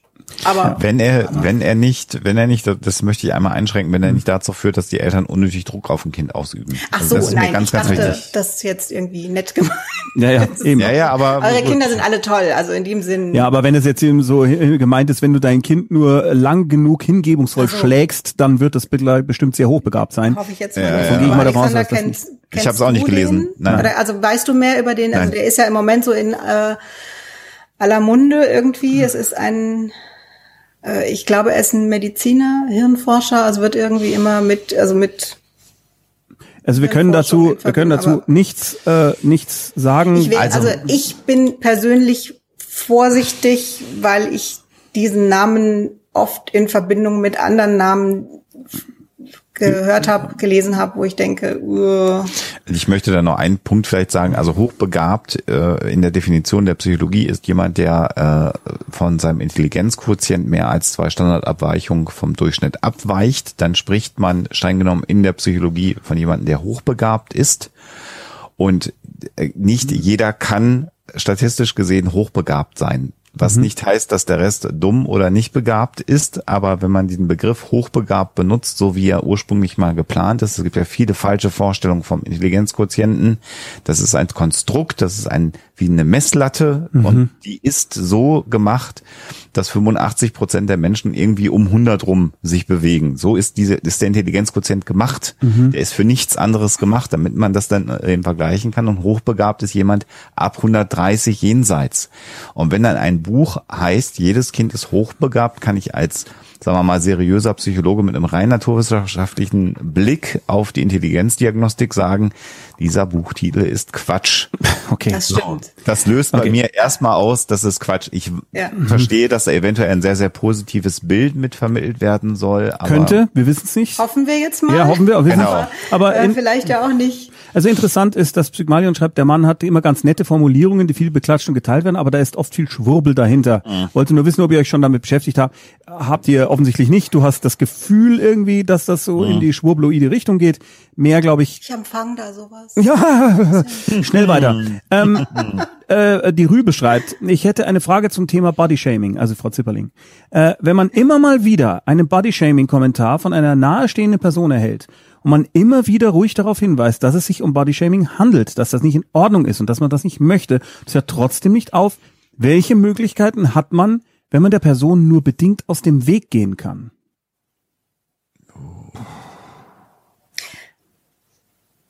Ist, also ich nehme jetzt mal an, das ist jemand in der Familie. Oder im Beruf? Also, also, also ich finde, das ist ein Unterschied, weil ähm, wenn ich mir vorstelle, es ist jemand in der Familie, kann ich da noch mal ganz anders reagieren und kann Exakt. sagen, mhm. weißt du was, weißt du, wie ich mich fühle, wenn du sowas sagst? Und ne, also, aber in Beruf würde ich das jetzt eher, also kann man das auch machen, aber weiß ich jetzt nicht, also finde ich schwierig. Ich würde, also ich persönlich würde einfach tatsächlich, ähm, wenn diese Hinweise nichts nützen, entweder sagen, das, was du sagst, verletzt mich. Mhm. Bitte hör auf damit.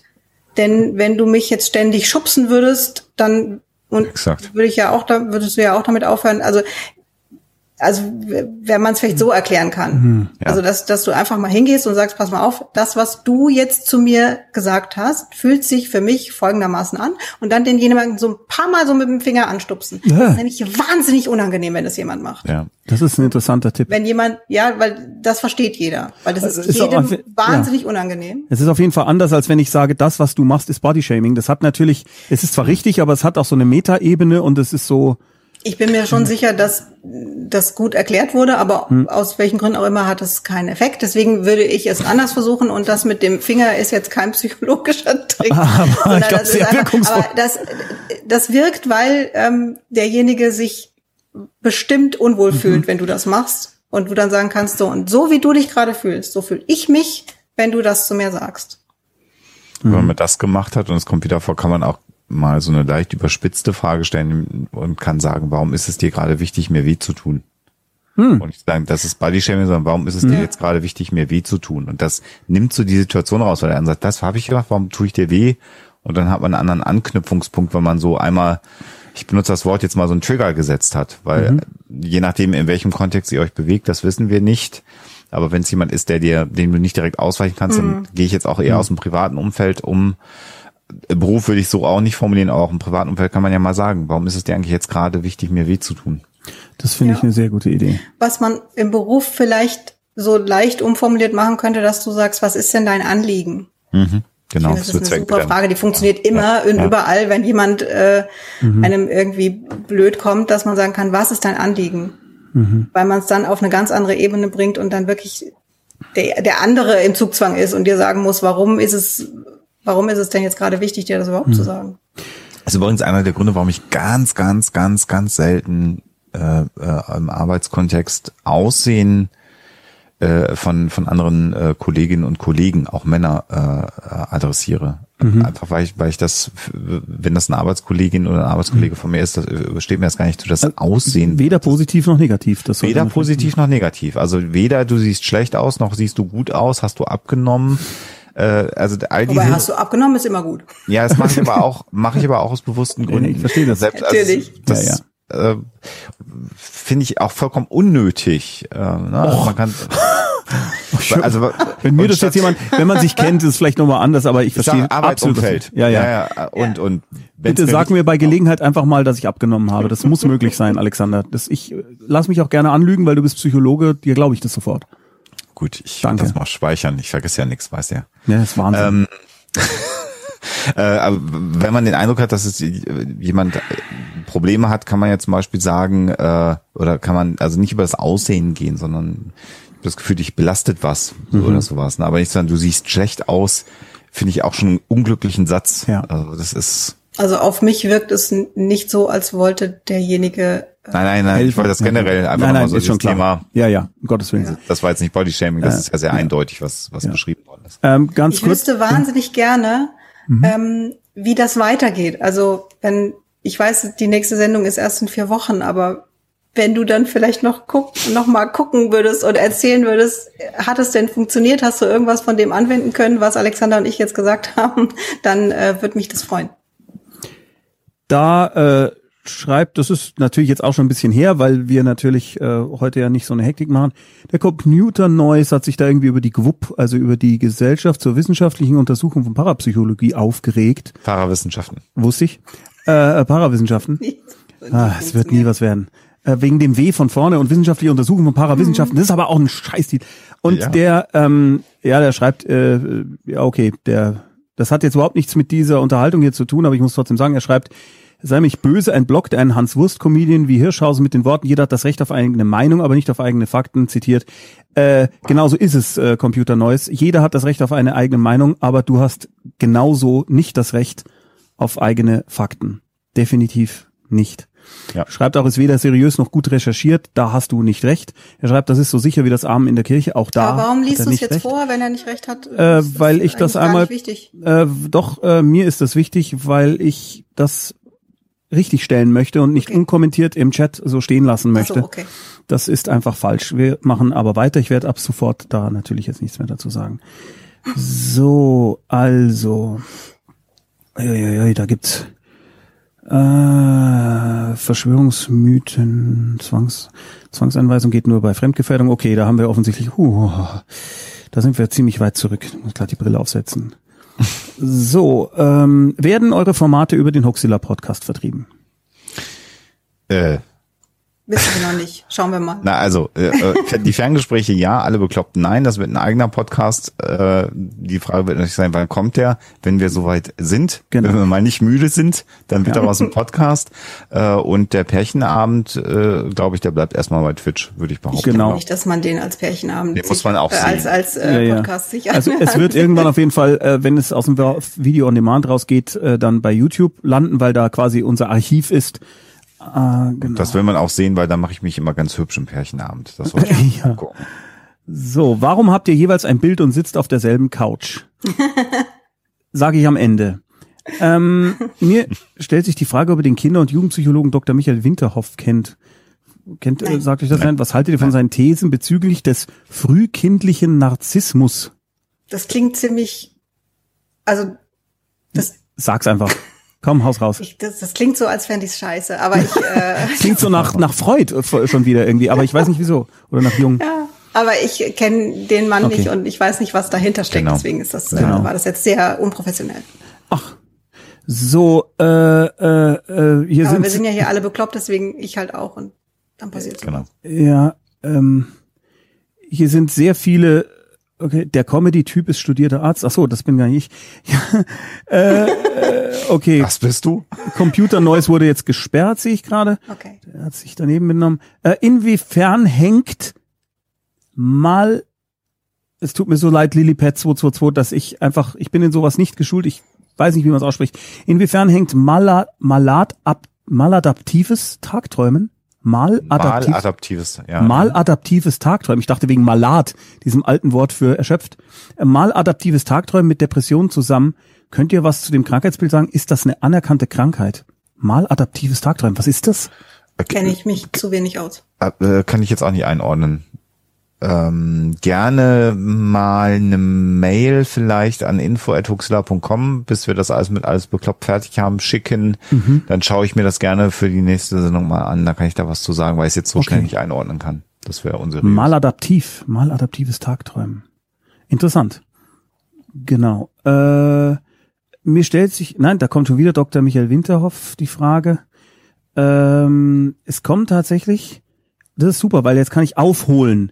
Es wurde sich nämlich mit dem Computernovizen gestritten, was Oh. für mich gut ist, weil ich jetzt einfach Es weiter tut mir leid, dass ihr euch darum streiten musstet mit dem. äh, äh, for all the uh, for all the right reasons. Ähm, äh, ah, danke Ayanuel, dass du mehrfach fragst. Nochmal ein Versuch, vielleicht klappt's dieses Mal. Es klappt.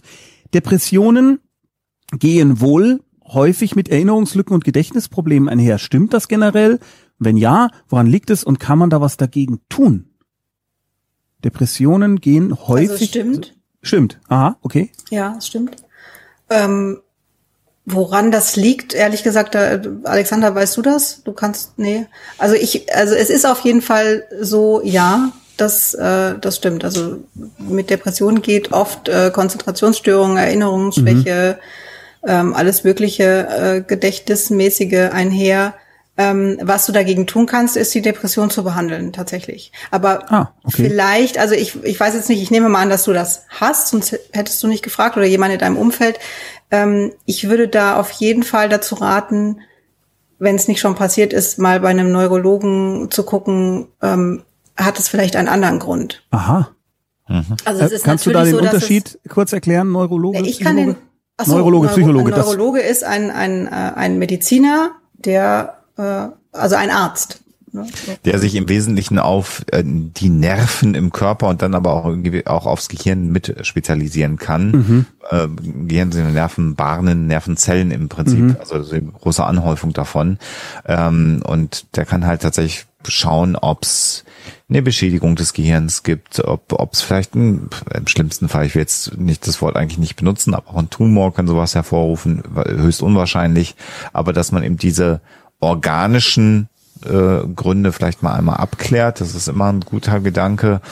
Und ich habe, also weil du sagst, weißt du, woran das liegt, das Problem bei psychischen Erkrankungen, anders als das bei sag mal so bei mechanischen Erkrankungen, also gebrochener Knochen, da mhm. ist dann was durchgebrochen und dann guckt man sich das an, da hat es mechanischen Druck gegeben und dann ist das durchgebrochen und dann muss man das schienen und dann weiß man, das wächst wieder zusammen, äh, das Knochengewebe. Bei psychischen Störungen äh, ist man bis heute auf der Suche, was es denn ist. Da gibt es immer die Ideen, dass Neurotransmitter, also Hormone im Gehirn, nicht verteilt sind wie bei anderen Menschen, aber das stimmt halt auch nicht bei allen Erkrankungen. Dann mhm. gibt es Stimmen, die sagen, da sind bestimmte Teile des Gehirns immer mehr erregt, also aktiver als andere. Das führt zu psychischen Erkrankungen. Aber diese ganz klaren Erklärungen, diese mechanistischen Erklärungen mhm. fast, wenn dann, so eine wenn dann Maschine mhm. für psychische Erkrankungen, die hat man nicht. Und deswegen ist so ein Hilfsmittel erstmal zu sagen, erstmal gucken, gibt's was Mechanistisches? Und wenn mhm. das nicht der Fall ist, dann muss man die Therapie so behandeln, wie man, äh, die Depression so behandeln in einer Therapie, wie man sie behandeln kann, in der Hoffnung, dass es, wenn es insgesamt besser wird, auch diese Erinnerungslücken und Konzentrationsstörungen besser werden, ohne sie genau benennen zu können, warum sie da sind oder wo sie herkommen. Mhm. Also ich finde hilfreich, ähm, sich also einmal zu gucken, ist da im Kopf alles okay, so rein mechanisch äh, ist da irgendwas, ja. was man, was man jetzt anders behandeln müsste. Und wenn das nicht so ist, einfach sagen, okay, das gehört jetzt zu der Depression dazu mhm. und das wird mit der Depression verschwinden. Also du musst das dann nicht, ähm, ich weiß nicht, vielleicht war deine Frage auch, kann man ein Gedächtnistraining machen oder sowas. Also das kann man immer machen und das schadet nie, aber das musst du nicht, sondern wenn klar ist, es ist keine andere Ursache, dann einfach die, also einfach ja. die Depression behandeln mhm. und dann wird das mit verschwinden. Ich äh, spreche aus Erfahrung. Ich hatte das mal ganz extrem, dass ich also wirklich der Überzeugung war, das muss ein Tumor sein, das kann gar nicht mit irgendwelchen depressiven Verstimmungen zu tun haben, äh, war es aber und es ist komplett äh, wieder verschwunden. Also das nur aus erster Hand. Das, das ist ein guter. Tipp. Der taktische Kondensstreifen hat einen sehr bizarren Alias und heißt trotzdem taktischer Kondensstreifen und schreibt. Auch auf die Gefahr hin, dass ich die Antwort schon kenne und bestimmt schon mal drüber geredet habt, haben wir, aber das kann man nicht oft genug tun, denn das ist eine große Nummer. Meine Partnerin hat sich mit ihrem depressiven Zustand, Major Depression, zweimal Klinik ohne Folgetherapie, abgefunden und möchte sich keine professionelle Hilfe suchen. Sie leidet unter dem Zustand allerdings massiv, Panikattacken, keine Kraft für die leichtesten Dinge. Gibt es Dinge, die man tun könnte? Ich nehme jetzt mal an, taktischer Kondensstreifen, du meinst, die du tun könntest. Ich ahne die Antwort schon voraus, möchte sie trotzdem von euch beiden mal hören, paraphrasiert oder im Chor zwei, drei. Ja, wer fängt an? Du? Nein, du kannst sie nicht selber therapieren, das wird ja. nicht funktionieren, das ist ganz, ganz wichtig, was du natürlich tun kannst und solltest, wenn ihr in einer Beziehung lebt und äh, ihr etwas füreinander empfindet und sonst wirst du ja die Frage nicht stellen. Deswegen setze ich das mal voraus, dass es so ist, dass du natürlich das immer mal wieder ansprichst ähm, und sagst, meinst du nicht, dass äh, es besser wäre, man würde dir helfen? Und generell, was man natürlich immer machen kann, was immer eine Wirkung hat bei depressiven Verstimmungen, weil depressiven Erkrankungen sind natürlich Entspannungsverfahren. Also, dass ihr zumindest mal euch zusammen Pole der Ruhe sucht, gerade auch wenn hm. eine Angsterkrankung damit drunter liegt, dass ihr vielleicht zusammen meditiert, Atemübungen macht, äh, progressive Muskelrelaxation. Ne? Also das, äh, je nachdem, ob wenn sie deine Stimme mag, das kann man sich sehr einfach im Internet anlesen. Das ist jetzt kein Hexenwerk, dass du das mit ihr machst, damit sie sich ein bisschen besser entspannen kann. Aber jetzt wieder so ein, so ein, so ein großes Warnzeichen, nur in dem Umfang, wie das dann nicht irgendwann dein Leben so sehr bestimmt, dass du dein eigenes Leben auch nicht mehr leben kannst. Weil in dem Moment, wo du dein eigenes Leben aufgibst, sind dann irgendwie zwei Leben ruiniert und das funktioniert auch nicht. Also das ist sehr, sehr schwierig. Natürlich unterstützen, zuraten, aber du wirst nicht mit allen Büchern der Welt und mit allen guten Worten der Welt die Depression wegkriegen. Du kannst stützen, unterstützen, zuraten, aber mehr dann am Ende auch nicht. Sophia, magst du was ergänzen? Ähm, ja, also alles, was Alexander gesagt hat. Ähm, ich finde, es, äh, es ist so ein schmaler Grad zwischen ähm, es gibt natürlich immer was, was du tun kannst, ne, so sie zum Spazierengehen animieren oder oder irgendwie was Gemeinsames machen, so. Aber es ist eben, also wie Alexander sagt, das ist die Frage, wie viel kannst du? Und da musst du wirklich oder solltest du ehrlich zu dir selber sein, denn ähm, dadurch, dass deine Freundin jetzt sagt, ich ich will jetzt keine Therapie mehr, heißt das nicht, du bist zuständig.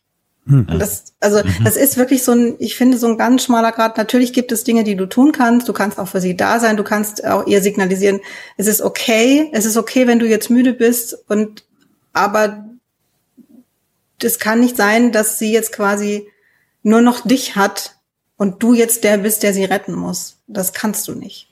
Also und das muss man wird aber immer auch wieder nicht ganz helfen, deutlich wenn, sagen. Du kannst, ja, es, es, kannst wird, dir nicht, nicht helfen, wenn du jetzt an sie hinredest, sie soll doch eine Therapie machen.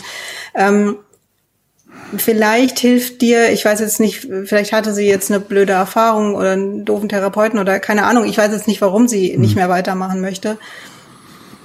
Wenn du für dich einfach sagst, so, die nächsten zwei Monate ist es für mich völlig okay, dass sie keine Therapie macht und ich sag's jetzt auch nicht mehr oder sonst irgendwas, weil vielleicht fühlt sie sich gedrängt, keine Ahnung, und, und dann? du sprichst es dann nochmal an und sagst du, schau mal, jetzt haben wir zwei Monate, zwei Monate sind rum und jetzt ist es so und so und könntest du dir denn nicht vorstellen, soll ich dich irgendwie unterstützen? Können wir vielleicht zusammen nach irgendwas anderem suchen, ne, nach einer anderen mhm. Therapieform oder so irgendwas. Also das ist aber, ich kenne weder dich noch deine Freundin. Das ist jetzt einfach nur mhm. ein Gefühl von mir, weil ich so bin, dass man mich dann auch mal in Ruhe lassen muss.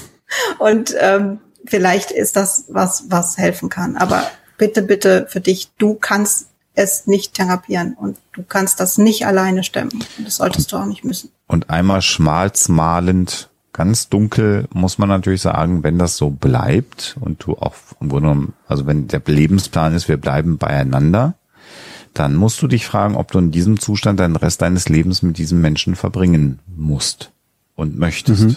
Und das, das, ist eine harte Sache, aber das muss man, das muss einmal man sagen. sagen und das mhm. muss man einmal mitdenken, weil im Grunde genommen, wenn die, wenn die Gegenseite alternativlos sagt, das ist jetzt mein Leben und damit bin ich zufrieden und damit möchte ich jetzt so weiterleben daran möchte ich nichts mehr ändern.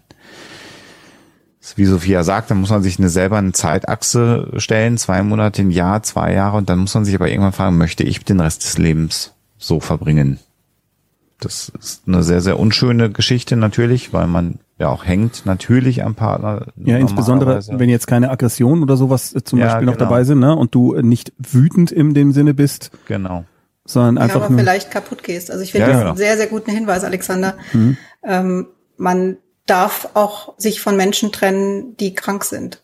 Also wichtig ist immer ist, äh, vor allem gut zu sich selber sein. Also niemand, also im, jeder ist auch für sich selber auch verantwortlich und sich selber zu vernachlässigen für andere äh, ist am Ende in der Endabrechnung immer schädlich. Das kann man eine Zeit lang machen. Das ist auch richtig, dass man das eine Zeit lang macht, sich für einen Partner aufzuopfern. Aber man kann nicht die Lebensperspektive haben, ich muss den Rest meines Lebens mich für meinen Partner aufopfern. Wobei wir hier vielleicht unterscheiden sollten, wenn jetzt zum Beispiel, nehmen wir mal an, ich weiß nicht, jemand eine, eine körperliche Behinderung hat oder so ja, und man sich kümmert Thema, und das ein ja. positive, positives Zusammensein ist. Natürlich geht's überhaupt nicht darum, sich nicht zu kümmern, äh, sondern ja. Äh, also wenn du dich, also es kommt ja immer drauf an, wenn ich mich kümmere und mir geht es dabei gut oder ich kann das aushalten, das muss mhm. mir ja nicht gut gehen, sondern ja. ich, äh, ich ja. gehe daran nicht kaputt. Genau. Dann aber, kann ich das natürlich machen. Aber, aber wenn du merkst, es. Wenn man merkt, man selber geht daran kaputt und wird das irgendwann nicht mehr aushalten, dann ist es völlig in Ordnung zu sagen, Ja. So, wir müssen jetzt schauen und ähm, Oder uns jetzt? gemeinsam Hilfe holen. Äh, klar. Das geht ja auch. Also auf jeden Also Fall etwas ändern ja am Status gleich quo. trennen. Ja. Mhm. Aber ich meine nur, ich finde das auch wichtig, das mal zu sagen, weil das ganz vielen Menschen so geht, gerade wenn jetzt der Partner einen Unfall hatte oder sonst irgendwas, Mhm. dass die das Gefühl haben, jetzt dürfen sie nicht mehr da weg. Und Ja. das ist zum einen irgendwie richtig, Mhm. aber ein nicht weg dürfen finde ich nicht. Also es, es ist okay zu sagen, naja, ich, wir haben ja gesagt, in guten wie in schlechten Zeiten, jetzt sind sie halt schlecht und jetzt bleibe ich trotzdem da und wir kriegen das schon irgendwie hin. Mhm. Aber wenn ich merke, ich gehe da dran kaputt, dann darf ich auch sagen, das geht so nicht mehr. Mhm. Das ist aber halt wahnsinnig, wahnsinnig schwierig. Aber jetzt hoffen wir mal, dass äh, ihr jetzt nicht an diesem Punkt seid, sondern Ja. ähm, da noch sehr, sehr weit von entfernt und vielleicht da auch gar nie hinkommt. Das ist ja so ein bisschen das, das Schwierige hier an dem Format, aber ich finde es auch ganz reizvoll, dass man natürlich so mit einem Punkt ganz viele Facetten beleuchtet, ein Mhm. paar Szenarien aufmacht. Äh, der warnende Hinweis von dir, Tommy, ist natürlich völlig richtig. Äh, Einfach nur, weil man es falsch verstehen ja, könnte. ist, ist, genau, ist genau richtig. Mimbutski sagt, äh, ich wurde gebeten, also unsere Moderatorin, folgendes anonym weiterzuleiten. Doppelpunkt. Ich habe mit, Beginn- mit Beginn dieses Jahres ein paar harte Entscheidungen durchziehen müssen. Ich habe mein Ehrenamt an den Nagel gehängt, bin auf vegetarisch umgestiegen und habe meine langjährige, aber leider toxisch gewordene Ehe beendet und bin ausgezogen. Das klingt übrigens erstmal alles Ja. positiv. Äh, nun habe ich Angst, dass mir das als Midlife Crisis ausgelegt wird, weil ich letztes Jahr gerade erst die Depressionen losgeworden bin. Äh, hm. Hm. Ja, Meine Frage wäre jetzt, von wem? von wem? Ja, Genau. Ich wollte gerade sagen. Und, sind die wichtig? ja, danke. ja, Genau. ich auch gerade. Was interessiert mich das Geschwätz der Nachbarn? Ja, also ja. wenn das jemand so auslegt, naja, dann scheint er wohl nicht so wahnsinnig nah an dir dran zu sein und Hm. Ja. dann ist es vielleicht auch egal. Ja, Mhm. wäre auch exakt so meine Antwort. Sehe ich ganz genauso. Also das, da sollte man sich eh von frei machen. Man lebt nicht das Leben für andere Menschen, sondern man lebt sein Leben erstmal auch für sich. Äh, Also das kann ich nachvollziehen, immer wieder auch den Gedanken natürlich, äh, aber in, in dem Fall klingt das erstmal so, als ob du alles richtig gemacht hast. Und das ist natürlich keine Midlife Crisis. Du kannst dir überlegen, wenn dir das jemand sagt, ob du dann das einfach hinnimmst und dir intern denkst, ist doch wurscht, oder ob du so weit gehen möchtest, sagst, nee, ich habe mein Leben in den Griff gekriegt, das war vorher nicht gut und jetzt ist es gerade gut und jetzt mache ich gerade richtige Dinge. Aber das hast du ja in der Hand, ähm, wie du da auf andere Menschen reagierst. Also Es klingt auf jeden Fall so, als hättest du echt eine Menge geschafft in der Zeit. Ja, Oh ich ja. bin auch beeindruckt. Äh, krass. Erstmal. Großen, Ja. großen Respekt. Ja. Ja. Das ist, äh, definitiv. Das ist super. Der, der nächste Delinquent oder die Delinquentin ist Schlupflochsystem. sehr schön. Das ist ein sehr schöner Name. ja, Alliteration. Ja, das ist auch äh, wo ich mir denke, okay, Schlupflochsystem 23 wird es wahrscheinlich niemals geben. Ähm, ich probiere es mit meiner Frage, weil wohl überflutet. Würde mich freuen, etwas über die Angst vor dem Unbekannten zu erfahren, was, äh, wenn ich mich nicht täusche, zu dem T-Shirt vom äh, Alexander passt. Das ist Lovecraft. Vielleicht auch ein Hinweis zu weiterführender Literatur, also keine Selbsthilfe. Wie bildet sich sowas? Welche Formen nimmt die Angst an? Und allgemein, was ist Angst? Holla. Also erstmal die Angst vor dem Unbekannten. Gibt es da irgendwie Literaturtipps oder sowas? Also einfach Info darüber und wie bildet sich das? Welche Formen nimmt die Angst an? Was allgemein ist Angst? Das ist, äh, würde ich sagen, eine eigene Sendung. Aber der erste Teil, die Angst vor dem Unbekannten. Äh, ist das irgendwas, was psychologisch ein psychologischer Begriff ist oder ist das eher aus der Horrorliteratur? Also ich will jetzt erstmal behaupten, sowohl als auch. Ich kann das jetzt nicht ganz einordnen. Also wenn es eine autobiografische Geschichte ist, äh, die erste Frage, die ich stellen würde, was, was ist das Unbekannte? Also etwas, morgen fällt ein Meteorit auf die Erde, davor kann, kann man ja Angst haben, was unbekannt, ob und wann und wie das passiert. Oder aber tatsächlich die Angst davor, dass es überhaupt einen Morgen gibt und ich nicht weiß, was an diesem Morgen passiert. Und äh, potenziell kann ja immer ganz viel Negatives im Leben passieren und davor kann man natürlich Angst haben. Und diese Angst kann auch lähmen und kann dann dazu führen, dass man äh, gar nicht mehr teilnimmt. Aber mh, da müsste ich mehr Infos haben, wie die Angst oder was damit jetzt konkret gemeint ist mit dem Unbekannten. Also grundsätzlich finde ich jetzt Angst vor was Unbekanntem äh, würde ich jetzt eher sagen, das ist ja normal, also oder Respekt davor oder so. Also Angst ist an sich ja jetzt nicht eine Störung. Also Angst ist was Normales, was Sinnvolles und äh, was was einfach da ist und was auch völlig okay ist, wenn es da mhm. ist. Ähm, vermutlich meintest du jetzt aber eine über eine deiner Ansicht nach so liest es sich unangemessene ja, ja. Angst oder übertriebene ja. Angst, aber da bin ich jetzt ja, und die Frage, wo kommt das her? Das ist ja, also, wenn ich euch da richtig verstanden habe in den letzten zwei Sendungen, ist auch das völlig individuell, wo eine Angst herkommt. Ja, Exakt. kann man leider so jetzt nicht sagen. Äh, gibt's das Wie auch? Habe ich das heute schon gesagt? Kann man so nicht sagen. Gibt's da eigentlich, also ähm, ist das, äh, weil wir ja auch immer wieder den den äh, elenden Herrn Freud bemühen, der das ja Was? alles irgendwie äh, eben nicht bemühen, also beziehungsweise nicht bemühen, sondern immer wieder sagen, das übrigens stimmt nicht mehr äh, dass das alles irgendwie angeblich mit äh, Sexualität und irgendwelchen frühkindlichen was weiß ich was zu tun hat. Äh, das, äh, ich weiß nicht warum, aber irgendwie kam das für mich so rüber wie, kann ich da irgendwas drüber lesen, damit ich dann weiß, woher es kommt. Weißt du? Wie so eine äh, Allheilerklärung äh, liest hm. Freud, da steht's ja drin. Und äh, so, nee, weißt du, aber das ist ja offensichtlich nicht so. Das ist nicht so. Und dann ist auch wirklich die entscheidende Frage, da muss man immer, auch da dann wieder, da sind wir zu weit weg, aber schauen, mhm. äh, was genau ist Angst, was löst die Angst aus, was verhindert die Angst? Das sind so Fragen. Was verhindert die Angst? Ach so, dass du nicht mehr rausgehst zum Beispiel. Zum Beispiel, oder, dass du keine neuen Leute mehr kennenlernen mhm. möchtest mhm. oder was auch immer, äh, oder nach Dunkelheit die Wohnung nicht mehr verlassen kannst. Da gibt's ja ganz viele mhm. Ausprägungen von. Und dann ist es immer noch die Frage, ist es wichtig, wichtig zu wissen, wo kommt das her, also auf die Ursachensuche zu gehen, oder ist es jetzt erstmal wichtig, dagegen was zu machen, Aha. dass es nicht mehr so ist? Und man kann etwas dagegen machen, dass es nicht mehr so ist, ohne die Ursache zu kennen. Das ist nicht unbedingt notwendig in der Psychotherapie und kann auch sehr gut funktionieren. Das ist dann das aber auch wieder im Verhältnis zwischen dem Patienten äh, und dem Therapeuten in dem Fall im Setting äh, entscheidende Frage, auch das herauszufinden, was gerade wichtiger ist.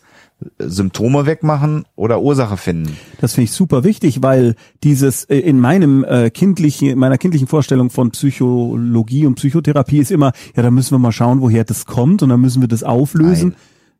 Nein, nee. das ist tatsächlich dieses Freud-Ding, das wird ja auch in mhm. Filmen immer äh, ja. so erzählt und äh, das ist ja immer das Narrativ, wenn einer im Film eine psychische Störung hat, wird hier dadurch gelöst, dass er kurz vorm Ende des Films diesen, diesen, äh, diese Epiphany hat, also die, die, die, die Erleuchtung hat, ach, das war, weil ich mit drei Jahren im Garten mhm. bei meinem Vater, was weiß ich, gesehen habe. Und dann ist ja auch das alles weg, wenn man Dann ist weiß. sofort spontan alles weg ja. und so funktioniert sowieso nicht. Also das ist ja. tatsächlich so ein, so ein Freud-Bild, was gut funktioniert, was sehr eingängig ist, deswegen war er auch sehr erfolgreich, was aber mit der Realität von Psychotherapie eben nicht ganz so viel zu tun hat. Okay. Also gerade bei Angststörungen ist es ähm, muss ich nicht wissen, wo die herkommt. Mhm. Also gerade die, also falls es jetzt, also vielleicht war es ja so, dass du die Frage gestellt hast, weil du einfach interessiert bist, dann mhm. gehen wir jetzt viel zu weit. Aber wenn das, wenn du einen Leidensdruck hast und äh, vielleicht dir überlegst, eine Therapie zu machen oder in einer bist, ist es also gerade solche Angststörungen sind verhaltenstherapeutisch ganz gut zu behandeln und da muss ich überhaupt nicht wissen, was die Ursache ist, sondern dann gucke ich, was ist jetzt und wie können wir das jetzt ändern, damit es dir schnellstmöglich besser geht. Das heißt also auch diese Angst, die ja viele vor äh, äh, eine, eine Psychotherapie haben, dass dann, dass ich dann erzählen muss, wie äh, wie ich als Kind und bla bla bla und so weiter, das muss nicht zwangsläufig stimmen? Du oder? gar nichts in der Psychotherapie. Ich muss gar nichts. Ne? Ganz, das ganz ist das aller, aller, allerwichtigste. Wenn ah. ich auf irgendwas keine Lust habe, dann muss ich das nicht machen. Dann, hm. äh, also du musst überhaupt nichts. Und ähm, je nachdem, was für eine Art von Psychotherapie oder Psychotherapeut du dir suchst, ähm, wird gar nicht über deine Kindheit gesprochen. Oder vielleicht nur am Rande, um, äh, um dich besser kennenzulernen oder so. Aber hm. es ist, man ja, muss mir, gar nichts in der Therapie. Bei mir kann der einfach meine Bücher lesen. muss ich gar nichts erzählen. Also, ähm, äh, äh, Kindheit, also natürlich ist das, äh, kann das relevant sein, dass man mal so einen Einblick in die Familie bekommt. Ja. Aber klar, das, das, was in der Therapie passiert, ist immer im Grunde genommen ein, ein, ein Ergebnis des, der Beziehung zwischen dem, sagen wir mal, Klienten und Therapeuten in einer Psychotherapie Äh, und ja, es gibt natürlich so unangenehme Dinge, man muss mal Hausaufgaben machen und solche Geschichten in der Psychotherapie, das kann passieren. Also das sollte man dann auch tun. Also was so viel, weil du sagst, man muss gar nichts. Also ich finde, man muss gar nichts. Man muss gar nichts. Wenn ich, also wenn mein Therapeut nicht in der Lage ist, mir das so zu vermitteln, dass ich das Gefühl habe, ich mache das so. jetzt für mich und das hm. macht Sinn, dann ist irgendwas Exakt. falsch und dann ist entweder die Aufgabe doof und dann muss ich die auch nicht machen oder der hat es nicht richtig erklärt oder sie. Darauf also, wollte ich hinaus. Also ich damit. typischerweise werden dann nur Dinge verlangt, die dann auch erklärt werden, wo man nachvollziehen kann, warum das gerade gut für einen ist. Und wenn das nicht erklärt wird, dann muss der Therapeut das halt tun. Oder wenn das falsch erklärt und man da denkt, das mache ich jetzt nicht, dann muss er es anders erklären oder man wechselt, was leider natürlich jetzt nicht ganz spontan schnell geht, aber auch das Recht hat man immer wieder. Es wird ja auch gerne vergessen, man darf als äh, äh, Klient sagen, ich kann mit diesem Psychotherapeuten nicht weiterarbeiten. Dann sagt man das der Krankenkasse mhm. im Zweifelsfall und dann dauert es unter Umständen lange, mhm. aber man darf dann einen anderen Therapeuten sich suchen. Das ist und auch das legitim. Ergibt wirklich Sinn. Mhm. Du hast ergibt Sinn gesagt. Ich habe es mir jetzt immer verkniffen, weil ich immer korrigiert werde, interfamiliär, wenn ich sage, das macht Sinn das sei falsch. Es ergibt Sinn. Also, was Sinn macht, ist der Name Sir Morningwood. Hallo zusammen. Besteht die Möglichkeit, dass eine Depression alleine weggeht, auch wenn sie sehr stark war? Ja. Ah, nächste Frage. Also, äh, bei, allen, also bei allen, bei allen Erkrankungen, die wir haben, äh, so äh, sowohl organisch als auch psychisch, gibt's immer das äh, eins der sogenannten Spontanremissionen, so nennt man das, wenn eine Krankheit von alleine weggeht gibt's sogar bei Krebserkrankungen. Ist aber, wenn ich das so sage, schon deutlich, dass das eher sehr, sehr selten ist. Mhm. Und dann ist eben die Frage, ob eine depressive Phase sich von alleine auflöst oder das Erkrankungsbild einer Depression. Eine Depression ist dadurch gekennzeichnet, im Grunde genommen eine Major Depression, das habe ich schon mal gesagt, dass es Phasen gibt, in denen es geht und dann gibt es Phasen, in denen es immer ganz schlecht geht. Mhm. Dann kommt man da wieder raus und auch häufig ohne einen Grund nach irgendeiner Zeit, die lang oder kurz sein kann, geht's wieder schlecht und es gibt keinen Grund. Also da stirbt dann nicht ein Haustier oder ein Verwandter, sondern es kann auch gerade sein, dass man eine Gehaltserhöhung kriegt und zack geht's einem schlecht. Es gibt keinen Auslöser dafür und das ist das Tückische an der an dem Erkrankungsbild einer einer Major Depression, so sagt man das, wohingegen eine depressive Phase, die alle Aspekte so eines Lochs einer solchen Depression hat, einmalig auftreten kann und dann auch wieder weggeht. Das gibt schon. Das passiert unter Umständen schon, wenn man sehr, sehr starken Liebeskummer hat. Dann kann man sehr, sehr gut alle Kriterien in der Diagnostik für eine Depression erfüllen. Dann ist es aber eben eine depressive Phase. Es gibt den Ausdruck manchmal eine reaktive Depression und die kann dann auch einfach wieder komplett von alleine weggehen. Das gibt's schon. Und das kann auch eine starke depressive Phase okay. sein, mit gar nicht mehr aus dem Bett kommen, nichts mehr essen wollen, Antriebslosigkeit, also kann alles vorkommen und kann dann aber auch wieder weggehen. Wenn es einmal wiederkommt, sollte man anfangen, sich Gedanken zu machen, sich Hilfe zu suchen vielleicht. Das ähm, ich alles gesagt? Ja. Merkt ihr, wie ich aufpasse, dass immer alles gesagt ist? Merkt ich, ja, wenn, wenn, wenn Sophia nichts ergänzen will, ich, ich hätte es ja, jetzt okay. Dran. Äh, die Dorophobia schreibt was ganz anderes. Ich glaube, das passt eher ins Ferngespräch zu unserer noch ausstehenden Ernährungsberatungsfolge. Ich habe irgendwo aufgeschnappt, dass Kaffee und Zucker aggressiv machen können. Kann da was dran sein? Dann würde ich schnell was an meiner Ernährung ändern, weil ich den Eindruck habe, ich hänge seit kurzem schneller unter der Decke. Hab das am Kaffee und Ich höre jetzt auf mit Kaffee! Ich dreh das! Ach, Quatsch. und ich bin nicht mehr ruhig. Das liegt doch an dem Scheißzucker! Scheiße! Ja, Dorophobia, das liegt ausschließlich. Nee, also, entschuldige. Wir nehmen dich selbstverständlich ernst als Mensch. Äh, aber. Das war einfach eine zu gute Vorlage. Eine zu, zu gute Vorlage Sorry. für den Ex-Comedian. Ja, ähm, erzähl doch mal. Weiß da jemand von euch was drüber? Ich hätte jetzt aus dem Bauch raus als schlechter Psychologe gesagt, vielleicht nicht nur. also. Ja. Oder? Ja, gebe ich Tommy recht. Vielleicht nicht nur. Vielleicht nicht nur und vielleicht ist, hast du auch gerade eine Lebensphase, die dazu führt, dass du sehr viel Zucker und sehr viel Kaffee konsumierst und ah. das eigentlich der, der Faktor für die Aggression nochmal außen gelagert ist und du für dich jetzt gerade nur das Bild hast, ich trinke mehr Kaffee und esse mehr Süßkram und ich bin gerade total aggressiv. Aber vielleicht gibt's noch mal einen Faktor davon außerhalb, der dazu führt, dass du das tust. Ich Mhm. kenne diese Phasen, wo ich Kaffee in mich reinkippe und dann sage, jetzt brauche ich Schoki. ähm, und dann bin ich nicht aggressiv, aber dann bin ich, habe ich ein deutlich höheres Stresslevel, aber das wird dann weder durch den Kaffee noch durch die Schoki ausgelöst, sondern durch Das den ist ein Symptom. von außen. Es ist ein Symptom, dass du, also du merkst daran, dass du Kaffee und Schoki willst, dass es, dass du gestresst bist. Genau. Und ich bin Aber nie was- aggressiv. Natürlich nicht. Was sein könnte, aber das haben wir dir jetzt quasi, also das kannst du, vielleicht kannst du versuchen, dich selbst zu verarschen. Also, weil es könnte natürlich sein, wenn du dir sagst, das liegt bestimmt am Kaffee und an der Schokolade, an, am Zucker. Du hast ja gar keine Schokolade, weil Alexander. War ich. Ähm, und jetzt kümmere ich mich mal um mich und tu mir was Gutes und äh, trinke nur eine Tasse Kaffee und die sehr bewusst und äh, ersetzt den durch Tee oder was weiß ich was. Das heißt, du kümmerst dich um dich und tust dir was Gutes, weil du auf dich achtest und weil du was änderst. Und alleine dadurch könnte sich auch ansonsten was ändern. Allerdings, jetzt haben wir, jetzt haben wir schon zu viel geredet. Das heißt, du weißt schon, es ist was hinten dran, was, was du dir angucken musst. Aber es ist natürlich ähm, immer gut, wenn man noch dazu einfach sagt, so, ich kümmere mich jetzt mal mehr um mich, ich gehe jetzt mal mehr raus oder ähm, ich mache äh, Meditation, Yoga, was weiß ich was. Ähm, das wird dann schon auch helfen. Aber du weißt bestimmt selbst, dass da hinter dem Kaffee und dem Zucker Vielleicht irgendwas anderes lauert. Äh, Bucky, aka, Bucky, aka Mr. Jackson. Äh, wie besiege ich die Angst vor dem ignoriert oder vergessen zu werden? German Angst. Kennt ihr das? Ist das nicht dieses typische äh, deutsche Ding? Ich werde hier ignoriert, ich, äh, also was man äh, als Klischee äh, kennt.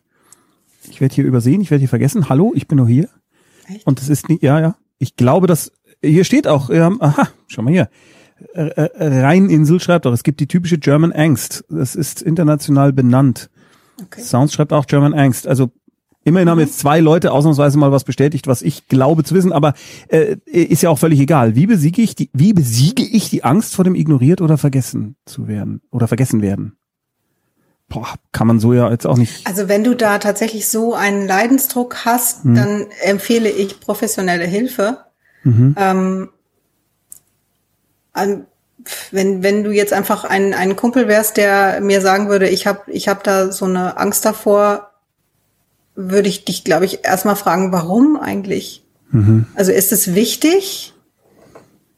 Und, ähm, und wer soll dich nicht vergessen? Also ist das, sind das bestimmte Personen? Ähm, oder oder geht es dir um, um einen Bekanntheitsgrad von einer anonymen Masse, die dich nicht vergessen soll? Also mir ist nicht so ganz. Es ist zu ich würde dann nachfragen, was, ähm, was genau ist es denn? Also wer soll dich nicht vergessen? Und wenn das nahestehende Personen sind, die dich nicht vergessen sollen, Oder wo du denkst, dass sie dich vielleicht vergessen dann, würden. naja, also wenn man möchte, dass nahestehende Personen an einen denken, einen nicht vergessen, dann könnte man sich überlegen, was kann ich dafür tun. Aber ähm, Wenn es- tatsächlich ist mir nicht ganz klar, was genau diese Angst jetzt ist. Deswegen. Ja. Ja, das kann beruflich sein, es kann alles Mögliche sein. Aber das klingt. Aber wenn du einen Leidensdruck hast, einen extremen, dann bitte hol dir Hilfe. Ich glaube, das ist überhaupt ein Satz, den man nicht oft genug sagen kann. Wenn ein Leidensdruck da ist, wenn es dir schlecht geht, egal wem von euch, wenn es schlecht geht und es euer Leben negativ, stark negativ beeinflusst, sucht euch Hilfe. Fangt nicht zwangsläufig an, euch über Google zu therapieren, sondern sucht Also euch du musst Hilfe. ja nicht gleich eine Therapie machen. Du kannst auch einfach, äh, was ich immer wieder gerne rate, Telefonseelsorge Mhm. oder mit einem Freund sprechen oder also manchmal ist es ja dann einfacher, wenn man mit jemandem spricht, der einem nicht bekannt ist, deswegen Telefonseelsorge. Mhm. Ähm, oder Und ähnliches. Einfach jetzt, das ist aber ganz, ganz autobiografisch und natürlich vollkommen unpassend, aber äh, Sag's trotzdem. Oder meiner, genau deswegen. meiner, meiner German Angst bin ich ein Stück weit dadurch begegnet, dass ich jetzt weiß, dass es auf archive.org irgendwie Podcasts von mir rumliegen, dass es YouTube-Videos gibt und das, gut, irgendwann gibt's das digitale Vergessen, aber das wird relativ lange dauern. Es gibt so viel Kram von mir inzwischen im Netz, deswegen habe ich auch irgendwann angefangen, weil ich so das Gefühl hatte, irgendwas muss ja überbleiben. Äh, und also das ist auch ein ganz niederschwelliger Wert, wenn man sagt, ich, ich möchte was hinterlassen, äh, finde ich, dass die ähm, das Internet und die die Netzwerke, auch gerade Podcasting, was ja so ganz ganz niederschwellig ist, im Grunde genommen allen auch die Möglichkeit geben, so ein kleines Erbe von sich oder etwas, wo man sagt, das möchte ich, dass das erinnert wird, ähm, zu hinterlassen. Mhm. Aber das ist jetzt so ein autobiografisches Ding mhm. von mir. Das kann bei dir natürlich komplett was anderes sein, der du die Frage gestellt hast. Äh, aber einfach mal so als Gedanke. Mhm. Ähm, sowas, sowas kann man ja auch machen. Einfach. Oder wenn man sagt, ich, ich schreibe gerne Gedichte und die hört aber einfach auf YouTube einsprechen oder, oder mhm. so. Also das Mhm. Wenn es trotzdem keiner hört, aber es wird nicht vergessen, weil es da mhm. ist. Also sowas finde ich auch mal ganz charmant. Wenn es jetzt um das große, dass ich als Mensch werde irgendwann vergessen sein, ja. um diese Angst geht, klar. Ja. Dich wird niemand vergessen, Alexander. Mach dir da keine Sorgen. Da sorgen wir alle dafür wirst Dankeschön. für immer und ewig. Dankeschön. Ja. Ferngespräche machen. Ich werde auch extra die jetzt. Schieferuntersetzer, die gehen Schieferuntersetzer, ja genau. Die verwesen ja auch nicht. Die verwesen nicht. Die werden für immer da sein. Ja, und ich habe jetzt extra so einen Kurs äh, angenommen, wo ich Bildhauen lerne, damit ich dich irgendwo in hier im bayerischen Land in einen Felsen hauen kann. Also Ach, mach dir da keine Sorgen. Ein Träumchen. Siehst du. Vielen Dank. Hushi25 schreibt, ich mache mir seit geraumer Zeit viele Gedanken darum, dass meine beste Freundin ihre emotionale Mauer immer höher baut ich setze diese Brille auf. Die Frage kam gerade, weil ich eine Brille brauche. Ich weiß, auf diese Antwort hat, damit hat niemand gerechnet, aber so ist es. Ähm, äh, ihre emotionale Mauer immer höher baut und mittlerweile sehr wenig Empathie für andere zeigt. Ich habe das schon vorsichtig versucht anzusprechen, aber dann kommt immer, mir ist nichts aufgefallen, alles wie immer. Ich weiß momentan schwer damit umzugehen, außer ihr zuzuhören. Eine Freundschaft ist aber doch ein Geben und Nehmen, oder nicht? Warum lese ich das gerade ambivalent? Komisch vielleicht. Hm. Also die Frage ist jetzt, was genau? Ja. Also die, die, die Sie macht sich seit geraumer Zeit viele Gedanken darum, dass die beste Freundin ihre emotionalen Mauer immer höher baut und wenig Empathie für andere, also offensichtlich für Hushi 25 auch zeigt. Äh, äh, sie weiß schwer damit umzugehen, außer zuzuhören, weil die halt von mhm. sich, nehme ich jetzt mal an, redet aber eine Freundschaft sei doch eher ein Geben und Nehmen. Ja, das ist natürlich klar, dass eine Freundschaft eigentlich schon auch darin besteht, dass dir jemand zuhört. Ich, also ich könnte mir vorstellen, also für mich klingt es so, als hättest du angesprochen und gesagt, ähm, du, was ist denn mit dir los? Du bist irgendwie so seltsam. Also so klingt es jetzt für mich. Und deine Freundin hat dann gesagt, nee, wieso ist doch alles gut. Aber eigentlich da wäre die Frage an dich, was ist denn dein Anliegen? Dein Anliegen war ja ein anderes. Und wenn du mit deiner Freundin mal tatsächlich ein, ein offenes Gespräch darüber führst, was dein Anliegen ist, nämlich, dass dir deine Freundin gerade nicht genug zuhört, zum Beispiel, und du dir wünschst, dass sie sich ein bisschen mehr für dich interessiert und sowas. Also, das liest mir jetzt daraus. Also äh, für mich klingt es so. Ja, das ja, kann jetzt. Ich, ich weiß jetzt nicht genau. Machst du dir Sorgen um deine Freundin, dass sie in irgendeine Depression abrutscht. Aber ehrlich gesagt, für mich klingt es nicht so, sondern weil du ja auch sagst, Freundschaft ist doch geben und nehmen, die sollen mir doch auch zuhören. Und deswegen Stimm dir zu. Ich, hm. äh, ich sprich das, das auch so doch das an und ja. geh nicht die um die Hintertür und und sag, äh, du, was ist denn mit dir und so, ähm, sondern sag, was du für ein Problem hast. Sprich, sprich an, wie es dir geht und was du dir wünschst, weil das weiß sie vermutlich gar nicht. Mhm. Ich hätte das auch so interpretiert, wie es Sophia sagt. Jetzt haben wir natürlich noch eine Situation, dass wir in einer ganz, ganz, ganz besonderen Situation alle gerade leben. Äh, auch sowas kann ja auch mal dazu führen, dass Menschen nicht so ganz äh, offen sind, äh, wie sie das sonst ge gewesen sind, aber spätestens in dem Moment, wo man das jetzt offen adressiert und sagt, ich habe das Gefühl, du hörst mir gar nicht mehr zu, ist ja auch die Option gegeben, dass jemand sagt, mich belastet Pandemie oder was auch immer total stark und ich äh, so bin, ich muss ganz viel reden, damit ich mit meiner Angst, mit meinen Sorgen umgehen kann. Aber völlig richtig, immer in der Psychologie gibt es so dieses, diesen Spruch, äh, immer bei sich selber bleiben. Also immer sagen, was ist mit mir? Mhm. So was, was äh, und nicht, was ist denn mit dir, ist eine ganz andere Frage, als zu sagen, ich habe das Problem das oder ich habe, ich habe den Wunsch, dass du mir mal wieder mehr zuhörst kann das auch positiv als Wunsch formulieren an eine Freundin. Und dann muss man gucken, wie sie reagiert. Und, mhm. und wenn sie sagt, kann ich gerade nicht, dann kann, muss man dann gucken, wie es weitergeht. Ob man dann sagt, warum nicht? Dann kann es aber passieren, dass man wieder zuhören muss. Äh, ne? Ja, also wenn ja, es das kann ich halt so. gerade nicht ist, ist Ja, ja, ja. schon mal Genau, finde ich, Schritt weiter. Ja, aber Genau. es ist, ich verstehe, was ihr meint. Es ist ganz was anderes, ob ich jetzt sage, sag mal, warum äh, zum Beispiel, warum erzählst du eigentlich immer nur von dir? Äh, löst ja nichts, außer dass jemand sich angegriffen fühlt. Sondern sie sagen, ich Genau. würde gerne auch mal haben, dass du mir zuhörst.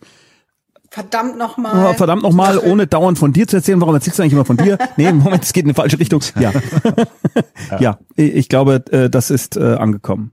Das ist mal dieser alte Spruch, bei sich selber bleiben. Ja. Klingt auch ganz bescheuert, so ähnlich wie, was macht das mit dir? Aber Ja, bei sich selber bleiben ist auch so ein Wie geht's Klischeespruch. dir aber- damit? Ja. Ja, wie geht's dir damit? Ah, übrigens hat äh, Bucky Aka Mr. Jackson geschrieben, äh, als äh, Verdeutlichmachung, wie besiege ich die Angst vor dem ignoriert oder vergessen werden, zum Beispiel von Freunden. Ja, das macht es natürlich schon ein bisschen griffiger. Ähm, äh, es gibt ja auch viele Menschen, die äh, offensichtlich, oder ich habe einige Menschen kennengelernt, die Freundschaft vor allem, jetzt ich aus meiner Warte, so definieren, dass man sich dauernd melden muss und dauernd was machen muss und sonst die Freundschaft kaputt geht.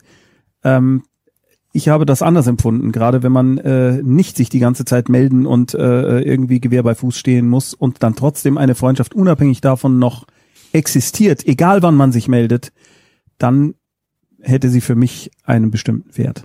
Aber das muss natürlich jeder individuell für sich entscheiden. Und, und umgedreht, also in dem Fall, wenn das nochmal äh, also angesprochen worden ist, natürlich haben wir jetzt auch, auch jetzt wieder die Situation, man sie- kann sich nicht so sehen und, Mhm. und wenn man sich sieht und wie die sozialen Kontakte im Moment definiert sind, Ja. ist der eingeschränkt und dann kann es natürlich sein, dass dann jemand das Gefühl hat, ich fall hinten rüber, um mich kümmert sich gerade keiner mehr. Ja. Und das passt eigentlich ganz schön zu dem, was wir gerade gesagt haben. Wenn du da Freunde hast, äh, wo du das Gefühl hast, die kümmern sich nicht mehr um dich, dass du dich dann bei ihnen meldest. hast. Ich würde mir wünschen, dass wir mal wieder was miteinander machen. Auch hier wieder so eine Ich-Message. Mhm, Ähm, das ist blöd, aber es ist kein Angriff nach dem Motto, du meldest dich gar nicht mehr bei mir, sondern Mhm. ich würde mir wünschen, dass wir mal wieder was machen Von sich ausgehen. ist was anderes und äh, da wäre ich auch ich kenne deine Lebenssituation nicht, aber im Moment ist es auch so eine Lage, wo wirklich Zeit aus und also Zeit, wie man Zeit verbringen kann und möchte und wie man es hinbekommt, ist halt einfach anders, als es vorher der Fall Ja. war. Und das kann schon sein, dass sich da andere Konstellationen jetzt plötzlich in der Pandemie ergeben, wie sie vorher waren, dass man das Gefühl hat, jetzt bin ich gerade draußen. Ähm, aber das, dann darf man das bei Freunden auch mal ansprechen und sagen, ich würde mir wünschen, dass wir wieder was machen. Der El Denno schreibt, ich habe seit sieben Jahren Depression, ich bin 24. Puh. Angesichts der Schwere meiner Depression habe ich viel geleistet, um damit gut leben zu können. Dafür schon mal Hut ab. Hoch, Hut ab. Leider sind von meiner Depression immer mehrere Menschen betroffen. Auch das ist eine tolle Erkenntnis, das stimmt. Die Person, die es hat und die Angehörigen, die, zumindest in diesem Fall hier, nicht damit umgehen können. Meine Frage, was kann ich tun? Vor allem bei meiner Mutter habe ich das Gefühl, dass sie nicht einsehen möchte, dass ich die Krankheit habe und sie denkt, dass man sowas mal eben in drei Monaten wegtherapiert. Ist denn, also dann bist du ja, du bist ja sicherlich in Therapie schon länger. Ist denn irgendwie deine Mutter mal mitgekommen oder hat, hat man ihr das erklärt? Also das wäre jetzt so meine Idee, weil ähm, natürlich gibt es zum einen diese Idee, ja, Depressionen, das macht man jetzt schnell wieder weg. Also und d- das andere ist natürlich, ähm, ich bin selbst Mutter und äh, kann nachvollziehen, dass sie vermutlich alles tun wird, um nicht sehen zu müssen, dass du eben diese Depression hast und dass die wahrscheinlich jetzt auch noch eine Weile bei dir bleibt. Ähm, aber dann wäre es sinnvoll, glaube ich, wenn ihr ein Fachmann das mal erklärt und sagt, also das ist so und so und die ist nicht einfach so, man kann das nicht so schnell wegmachen. Ähm, es gibt den, ich habe vergessen, wie der heißt, Alexander, du weißt es bestimmt, das mit dem schwarzen Hund. Ähm, Das- Ich komme nicht drauf, aber ja, ich, Irgendjemand im Chat weiß es bestimmt. Der Typ, der erklärt, meine Depression ist wie so ein schwarzer Hund oder ein schwarzes, äh, genau, ein schwarzer Hund was. Ja. Äh, ne, der manchmal riesengroß ist und manchmal dann halt ganz klein, aber der ist halt irgendwie immer da. Und ich finde das, ich finde das als Bild so schön, weil ich auch glaube, wenn man Depressionen hatte, muss man zumindest mit so einem kleinen Hund äh, leben weil die halt nie so hundertprozentig weg sind. Aber man kann eben gucken, dass der auch klein bleibt und kuschelig bleibt. Und wenn der mal wieder groß wird, dann weiß man, der kann auch wieder klein werden und solche Dinge. Also, aber dass der eben einfach da ist. Und ich glaube, dass das in diesem, ich glaube, es ist ein Comic. Mhm. Ich kenne es als Comic. so. Ja. ähm, ist das, finde ich, so ganz schön erklärt, dass die eben da ist, aber nicht so furchterregend. Und gerade für deine Mutter, die wahrscheinlich einfach Angst hat um dich, ähm, wäre das vielleicht eine Erklärung, die sie eher annehmen könnte, weil sie nicht so furchterregend wirkt. Mhm. Das Vielleicht Buch das heißt, ist von Matthew Jonestone. Ich habe es ja. gerade recherchiert, mein schwarzer Hund, wie ich meine Depression mhm. an die Leine legte. Genau. Ja. Also die Bilder zumindest kenne ich auch und ich fand das sehr, sehr, sehr cool. Sehr, sehr ich habe das nicht gelesen. Ich habe das einmal gehört. Für mich äh, ein anderes Bild, was man sich auch mal gut vorstellen kann, sind für mich schwarze Wolken, mhm. die die Sonne verdunkeln. Und wenn die Depression ganz, ganz schlimm ist, dann kommt die Sonne nicht mehr durch die Wolkendecke durch. Ähm, und dann gibt's aber auch so Situationen, wo der Himmel ganz, ganz klar ist, aber so wie Sophia sagt, so eine ganz kleine Wolke gibt's immer noch mal irgendwo in irgendeiner Ecke vom Himmel. Und äh, wenn die aber ganz zugezogen sind, weiß man auch wieder, dass der Wind und der Sturm das irgendwann wieder wegbläst und die Sonne wieder durchkommt. Das ist so ein anderes Bild. Das ist das gleiche in Grün, aber ich bin weniger beim Hund, ich bin immer bei diesem Wolkenbild. Mhm. Also ne, musste jeder gucken, aber ich glaube, um das mal zu verdeutlichen, mhm. ist sowas ganz gut und das mhm. gibt es halt. Ne? Da kann man einfach sich ein YouTube-Video angucken. Und ähm, es gibt ja auch die Deutsche Depressionshilfe, die auch ein, äh, wenn man auf der Homepage schaut, dann äh, gibt's da auch einen Bereich für Angehörige, wo deine Mutter vielleicht mal gucken könnte. Ähm, Je nachdem, wie, wie sehr sie Ich meine, vielleicht hast du das auch alles schon versucht, hm. das weiß ich natürlich ja. nicht. Und äh, aber ich kann mir eigentlich nicht vorstellen, dass jemand dann wirklich so beratungsresistent ist, weil es gibt über Depressionen wirklich viel, viel Infomaterial und ähm, und wenn man in einer Therapie ist, äh, was wir jetzt mal vermuten, auch das kannst du ja mal mit deinem Therapeuten, deiner Therapeutin besprechen, dass dich das sehr, sehr belastet. Das kannst du ja auch im Rahmen der Therapie erstmal in diesem Verhältnis auch besprechen, äh, äh in der Therapie, dass dich das sehr belastet, dass das mhm. ein Faktor ist. Und vielleicht gibt es dann eben genau den Impuls, dass man sagt, kommen Sie doch mal vorbei. Ähm, äh, mhm. Dann spricht die, die Therapeutin nochmal über das Thema. Ähm, da wünsche ich dir da ganz, ganz weiter ganz viel Erfolg. Ja. Genau. genau. Und, ähm, und auch dass der, der Mutter, Hund ganz klein bleibt und ja. dass deine Mutter da ein bisschen mehr Verständnis hat. Medusa May 86 schreibt, Tommy, war das Aufschreiben deiner Kindheit eine Art Therapie oder Aufarbeitung? Was meinst du denn, Sophia? War es das für mich? Ähm, nicht das Aufschreiben, glaube ich. Mhm. Das Aufschreiben hast du gemacht, weil es einfach lustige Geschichten sind. Aber ja. äh, was definitiv eine Therapie war, aber ich glaube, das kannst du auch selber besser erzählen. Oder? Ja, das also war, das war das, dass du es mit dem Bernie zusammen genau. gemacht Ich habe das mit meinem Vater zusammen gemacht, also zumindest äh, zwei von den drei Büchern. Äh, und ich hatte Zeit des Lebens meines Vaters, sagt man das so, Zeit unseres gemeinsamen Lebens, ich weiß gar nicht, wie sagen, also mein Vater hatte einen Verkehrsunfall, aber davor, davor, bevor wir die Bücher geschrieben haben, um Gottes Willen, war es für mich mitunter schwierig, einen Draht zu ihm zu finden, weil unsere Interessen so unterschiedlich gelagert waren, dass wir eigentlich im Wesentlichen nur den Humor, sage ich also nur, was schon eine Menge ist, den Humor hatten und äh, äh, natürlich, dass wir miteinander grundsätzlich als Mensch was anfangen konnten, aber wir konnten nie irgendwas zusammen machen, wirklich. Und ich habe tatsächlich und er auch, äh, wir haben zueinander gefunden durch das Schreiben an den Büchern und vor allem durch die Lesereisen, die wir dann gemacht haben, wo wir zusammen auf der Bühne standen und Leute mit äh, unseren wahnsinnigen Geschichten von früher unterhalten haben. Und das hatte definitiv eine therapeutische Wirkung. Die hat sich natürlich besonders dramatisch und schlagartig dann äh, geäußert, als äh, mein Vater eben diesen Verkehrsunfall hatte und er von einem Moment auf den nächsten nicht mehr da war und ich plötzlich gemerkt habe, um Gottes Willen, Gott sei Dank hatte ich das. Mhm. Ich glaube, wenn ich, also ich wäre jetzt ein anderer und mit Sicherheit deutlich zerschmetterterer Mensch, wenn ich Zeit äh, dieser Zeit, Zeit meines Lebens, ich komme da nicht drüber weg, äh, nie die Möglichkeit gehabt hätte, mit ihm irgendwie mich wirklich richtig zu verbinden und zusammen etwas zu machen, wo wir beide gleich viel Spaß haben. Denn es war bisher immer so, dass entweder er bei irgendwas Spaß hatte oder ich und das auch meistens an verschiedenen Orten. Deswegen äh, definitiv Therapie. Ich hatte ein paar kleine Erkenntnisse natürlich beim Schreiben, weil man dann zum ersten Mal über irgendwelche Dinge nachdenkt. Aber ich würde sagen, das war so der große Therapiemoment. Ähm, aber um mich geht's gar nicht. Äh, Scheueule. Mein Problem ist ja immer, dass ich schon weiß, warum ich bestimmte Denk- und Verhaltensmuster habe. Ich weiß, dass die nicht gut sind. Vielleicht jetzt auch interpretationswürdig, aber gut. Ich weiß, was ich machen müsste, aber ich schaff's nicht, das in die Praxis umzusetzen. Dann geht der Frust und die Wut gegen mich, nicht körperlich steht hier, was ich gut finde. äh, dass es da steht. Ist das gut oder richtig oder bin ich zu hart mir gegenüber?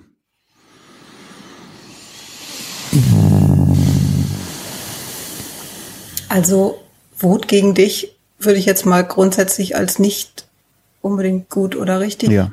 Mhm. Ist irgendwie immer falsch erstmal, oder? Naja, ja. falsch finde ich jetzt, also ehrlich gesagt, äh, natürlich das. Naja, Wut. Äh, es würde jetzt falsch heißen. Ich, ich mag das nicht so gerne, wenn man jemandem sagt, das ist jetzt falsch, was mhm. ne, du bist ja, dann wütend.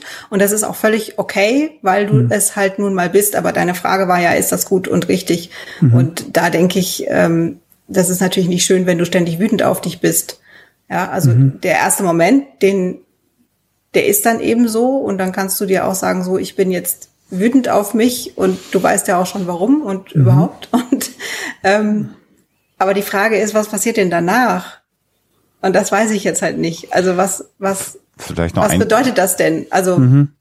ich kann ja auch wütend auf mich sein und dann ist eben die Frage, ähm, wird es dann immer mehr und mehr und, und äh, irgendwie destruktiv oder mhm kann man sich das dann verzeihen und sagen, na ja, ähm, jetzt ist halt gerade so ein Tag und da funktioniert es nicht so richtig. Also und vielleicht noch so ein Gedanke, wenn du sagst, du weißt, was du ändern möchtest oder welche, welche Verhaltensmustern oder welche Ziele du erreichen möchtest und schaffst es aber nicht und dann bist du frustriert, dann muss man auch vielleicht mal versuchen, äh, das weniger hoch zu hängen. Also damit hm. man sich selber auch nicht frustriert. Also ähm, Kannst du da ein konkretes Beispiel? Ja, ich, über, ich überlege gerade, was ich will. Äh. Naja, weißt du, wenn du zum Beispiel sagst, ich, ich reg mich immer so schnell auf und werde dann immer gleich so wütend zum Beispiel, jetzt so ganz banal, ja. das sollte ich einfach mal lassen.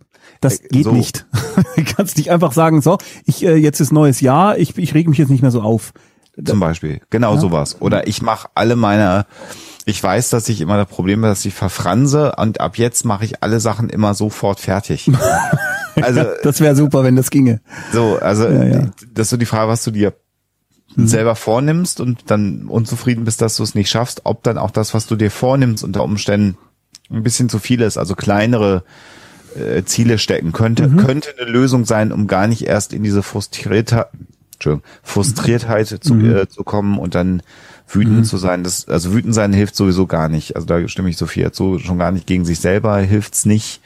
Ähm, aber da muss man halt schauen, wie kann man das vermeiden und vielleicht sind es kleinere Schritte, die du dir vornimmst, eine Lösung, weil dann kriegt man halt schneller einen Erfolg und kann dann vielleicht den nächsten Schritt machen. Mhm.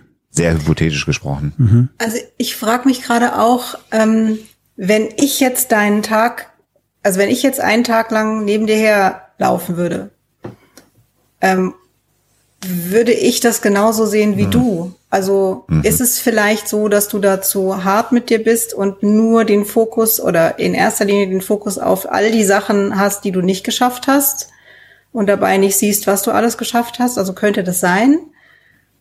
Dann, also es klingt für mich, so wie Alexander auch sagt, als hättest, würdest du dir zu viel vornehmen und vielleicht ist das gar nicht menschenmöglich, was du dir da vornimmst, das weiß ich mhm. nicht. Aber es könnte sein. Und ich könnte mir vorstellen, dass du von den äh, Dingen, die du machen möchtest, vielleicht doch ein paar machst. Vielleicht machst du nur nicht alle. Und vielleicht, mhm. wenn du mal den Fokus darauf lenken würdest, müsstest du auch nicht so wütend sein auf dich. Mhm. Generell, Aber, generell immer gut Fokus auf positive Dinge zu, also Dinge, die gut gelaufen sind. Und die vielleicht im Zweifelsfall, wenn es hilft, aufschreiben. Also es ist bestimmt was gut gelaufen an dem so, Tag. Kann ja. eigentlich nicht sein, dass das alles nix war. Genau. genau. Also aber ich liebe dieses Format, stelle ich gerade fest, aber ich finde, dass ich hätte dann bei jeder Frage so gerne, dass ich denjenigen dann auch wirklich da sitzen habe und mhm. mit dem reden kann und äh, nochmal nachfragen kann. Und ähm, ich habe, äh, ich merke auch, ich habe immer das Gefühl, bei dem äh, ich möchte helfen und möchte Ratschläge geben, kommt oft zu kurz irgendwie was noch was Positives hinterherzuschieben. Deswegen, mhm. ich glaube, du machst ganz viele Sachen gut an einem Tag. Genau der oder die oder das Rheininsel ohne H. Dem. Dem Rheininsel fragt. fragt mal, frage mal zum Thema Meditation. Glaubt ihr, Schrägstrich, wisst ihr, ob Meditation einen Nutzen hat, ruhiger werden, Zielstreberin und so weiter, oder ob das esoterisch und Schwurbel ist? Das würde mich mal echt interessieren. Ja, Esoter äh, ja, Esoteriker nutzen hätte ich jetzt was gesagt. wir, wir haben schon 10 Uhr, ich muss gleich ins Bett. Aber ja. ähm, Stimmt, ähm, oh Gott. Meditation kann eine Wirkung haben. Meditation gehört wie viele andere Dinge, das haben wir schon mal auch beschrieben in einer oder anderen Sendung, zu den sogenannten Entspannungsverfahren. Mhm. Und Entspannungsverfahren können immer einen positiven Aspekt haben. Jetzt ist aber das Problem, dass nicht bei jedem Meditation zu einer Entspannung führt und dass es ihm dann besser geht, sondern es gibt viele andere Entspannungsverfahren. Es gibt autogenes Training, es gibt die progressive Muskelrelaxation, es gibt Aufmerksamkeitsübungen. Also ganz, ganz viele Ansätze, wie man versuchen kann zu entspannen, runterzufahren und typischerweise auch im Rahmen einer Psychotherapie versucht man immer ein Verfahren zu identifizieren, was hilft, was einem gut tut. Lego bauen. Zum Beispiel ist für mich ein super Entspannungsverfahren. Gilt jetzt nicht als wahrscheinlich eines der Entspannungsverfahren, worauf ein Psychotherapeut kommt. Insofern äh, esoterisch wird es dann, wenn äh, Heiz Behauptungen angestellt werden. Das heißt, man kann eine Depression wegmeditieren. Da befinden wir uns dann schon im Bereich der Parawissenschaften oder der Esoterik. Das funktioniert alles nicht. Oder man kann irgendwas weghypnotisieren. Hypnose übrigens auch im Grunde genommen als Entspannungsverfahren benutzt, um runterzukommen. Funktioniert nur dann, wenn man sich hypnotisieren lassen kann kann auch nicht mhm. jeder. Mhm. Ähm, insofern äh, Esoterik immer dann, wenn es übersteigert ist, die Wirksamkeit, generell Entspannungsverfahren immer hilfreich im Rahmen der Psychotherapie. Genau übrigens wie Sport und Bewegung in den allermeisten Fällen äh, einen positiven Effekt auch auf eine Psychotherapie haben kann. Und wenn es spazieren gehen ist. Gottes Willen. Ja. das kann je nach, das kann je nach Erkrankung schon auch echt sportlich sein, ja. wenn man mal wieder mhm. anfängt, pro Tag eine halbe Stunde nach draußen zu gehen. Es gibt Menschen, ja, ja. die tun das lange, lange nicht. Ja, ich, weil es mich so nervt. Es ist ganz seltsam. Ich habe so eine Aversion gegen Spazierengehen. Kommt aus meiner Kindheit? Nein, ich. nee, oh Gott, wenn ich, wenn ich nicht irgendwo hingehe, wenn ich irgendwo hingehe, um Brötchen zu holen, ist das für mich gar kein Problem. Da kann ich ja wirklich weit laufen. Aber nur rumlaufen, um rumzulaufen, ist für mich die Hölle. Da aber sprechen wir mal in vier Wochen drüber, was das mit dir macht. Wenn ja, genau. Ja, genau. Also ähm, ich, das ist, ja. ich möchte noch mal zur Meditation ja, was sagen. Also es gerne. ist tatsächlich, ähm, wenn du dich dabei gut entspannen kannst und merkst, das hat einen positiven Effekt, dann ist es super. Und ich finde es ganz wichtig, was Alexander gesagt hat, ist, das ist das, was damit erreicht werden kann. Aber du wirst dir nicht ein tolles Leben herbei meditieren können, Depressionen wegmeditieren können oder sonst irgendwas. Wenn diese Sachen versprochen werden, ist es äh, esoterische Schwurbelei. Und ich finde das so schade, weil das ja viele machen und dann Meditation, deswegen eher deine Frage, in so, ein, in so eine Ecke rutscht, wo sie eigentlich gar nicht sein müsste, weil man die wirklich sehr gut für sich nutzen kann, mhm. einfach um zu entspannen. Und Entspannung ist ein, äh, ein super Tool. Also mhm. damit kann man mhm. ganz, ganz viel erreichen. Wie spazieren gehen auch. Ah! Fro Frost, Frost Squirrel. Frost Squirrel. Das glaube, gefroren, das, ja, wir haben es, letzt, ich würde sagen so. Der spricht schon in Zungen, ne? Ja. ähm, Frost Squirrel sagt, wie gehe ich, oh, das ist sehr theoretisch, wie gehe ich mit einer Situation um, die schlecht ist und nicht zu ändern ist? Ein Ende nicht absehbar ist, aber der Moment natürlich irgendwann kommen wird, dass die Situation überstanden ist, ähnlich wie die Corona-Pandemie, äh, Pandemie, bei der der Punkt, an dem wieder Normalität eintritt, ungewiss ist. Diese Ungewissheit belastet mich. Ich, das lese ich jetzt aber raus, das ist nur ein Beispiel, die Corona-Pandemie. Ähm, ja, wie also, gehe ich damit um, dass ich quasi darauf warte, dass etwas aufhört, von dem ich aber nicht weiß, wann es aufhört, nur dass es wahrscheinlich irgendwann aufhört. Wie gehe ich mit Ungewissheit oder mit Hoffnung um? Ach, schwer zu sagen. Finde ich sehr theoretisch. Spazieren gehen. Also, Alter. also äh, nee, um, um das mal auf den Punkt zu bringen, das belastet mich auch maximal im Moment. Das ist ein Faktor, der mich jeden Tag belastet, diese okay. aktuelle Situation, in der wir uns befinden. Ähm, ich suche mir halt äh, Dinge, die mir gut tun. Äh, da mhm. sind wir wieder, wieder beim Lego bauen. Ich mache mit äh, Freunden lustige Twitch-Sendungen. Ich mache mit Freunden ernsthafte Twitch-Sendungen, so wie heute Abend. Äh, das sind Dinge, die mir gut tun. Und dann ist halt auch wieder ein paar Stunden rum und man hat das Gefühl, man hat was Sinnvolles in der Zeit gemacht oder Mhm. wenn ich Lego baue, ist das total egozentrisch für mich. Das tut mir gerade total gut. Wenn ich Klötzchen aufeinander setze, dann muss ich mir nicht über die Pandemie Gedanken machen. ähm, also es gibt kein Allheilmittel, sondern man muss sich dann meiner Meinung nach immer so kleine Inseln suchen, von denen man weiß, die helfen mir jetzt, das wieder ein bisschen länger auszuhalten. Und ich nehme mich jetzt in dieser Situation nicht aus. Auch ich rette mich sozusagen von Tag zu Tag und würde gerne haben, dass es wieder anders ist. Und das ist, das ist belastend. Das ist aber hier auch gerade ein Weltereignis, also gerade die Pandemie, die wir haben. Das ist ein historisches Ereignis, wo wir in 20 Jahren gefragt werden von der nächsten Generation, wie habt ihr das eigentlich überstanden, diese unglaubliche Zeit? Hilft jetzt 0,0, soll aber nochmal einordnen, dass sowas einfach auch einfach belastend ist. Meiner Meinung nach. Kaspar David Niedlich fragt auch, ob die Möglichkeit besteht, Lego von der Krankenkasse bezahlen zu lassen. Nein. Stimmt. Nein, haben wir versucht. Habe ich, hab ich versucht seit Jahren. Okay. Kriege ich nicht. Leute, es ist Ähm, jetzt. ich würde gerne ja, dazu noch was sagen. Unbedingt. Also, äh, neben es äh, einfach was machen, was einem gut tut, was man eben machen kann. Und am besten was, was so ist wie, wie Lego bauen, äh, was einen wirklich, äh, wo man wirklich abgelenkt ist, also wo man wirklich jetzt nur das macht, meditativ. Ähm, oder äh, ein langes Telefonat mit Freunden oder oder oder. Ähm, und daneben zum einen zu wissen, es wird vorbeigehen. Also ich finde, das, das ist ein nicht unwesentlicher Punkt. Klar weiß Ja. man nicht wann, aber man weiß das. Ähm, und auch wenn du dich jetzt nicht auf Corona bezogen hast, aber das andere war ja auch, dass du weißt, es geht vorbei, aber du weißt nicht wann. Aber zu wissen, es wird irgendwann vorbei sein, finde ich was, wo man sich dran festhalten kann. Und mir persönlich hilft einfach immer den Blick auf alles, was positiv ist. Also ich mache das tatsächlich auch und ich habe mir das so zur Routine gemacht, dass ich tatsächlich, wenn ich Zähne putze, weil ich da nichts anderes tun kann, äh, mir überlege, für was bin ich dankbar. Weil das was ist, wenn man das Sehr gut. etabliert und immer macht, dann macht man das auch relativ automatisch, wenn es einem schlecht geht. Also ne, die anderen Sachen finde ich immer schwierig, wenn man dann, wenn es einem schlecht geht, eine neue Routine irgendwie aufbauen soll, finde ich persönlich für mich sehr, sehr schwierig.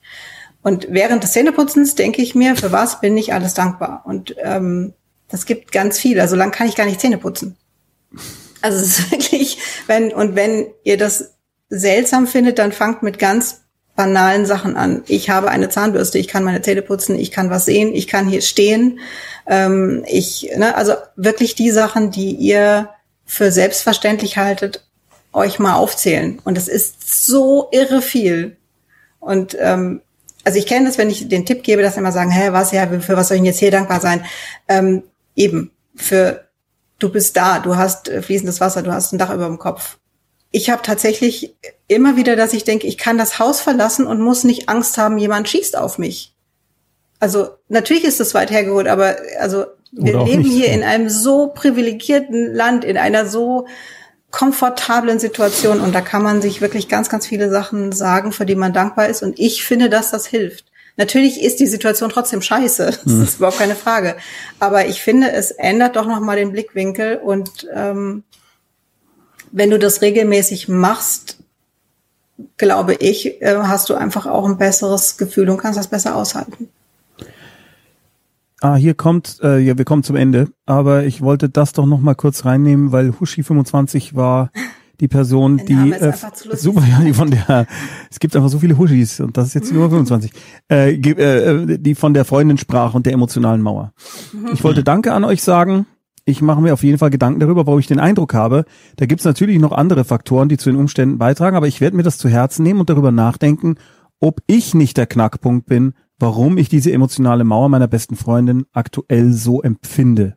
Genau, und dann eben drüber reden. Ich wollte da, wir wollten damit nicht sagen, Dass dass, du schuld der bist.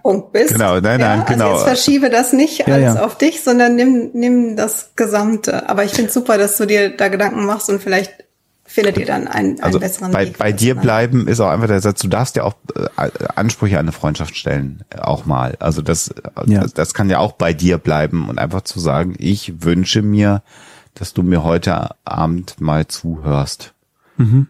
Also Und dann- eben, also dieser Satz, dass ich der Knackpunkt bin, das gefällt mir jetzt nicht Nee, so, weil das, nee. das, Ja. ist, das ist so negativ. Du darfst wollen, dass sie dir zuhört. Ja, Ja, das genau. ist völlig okay und das ist normal und ähm, Ach, alles, was du dir da wünschst, ist völlig in Ordnung. Aber es lohnt sich trotzdem zu reflektieren.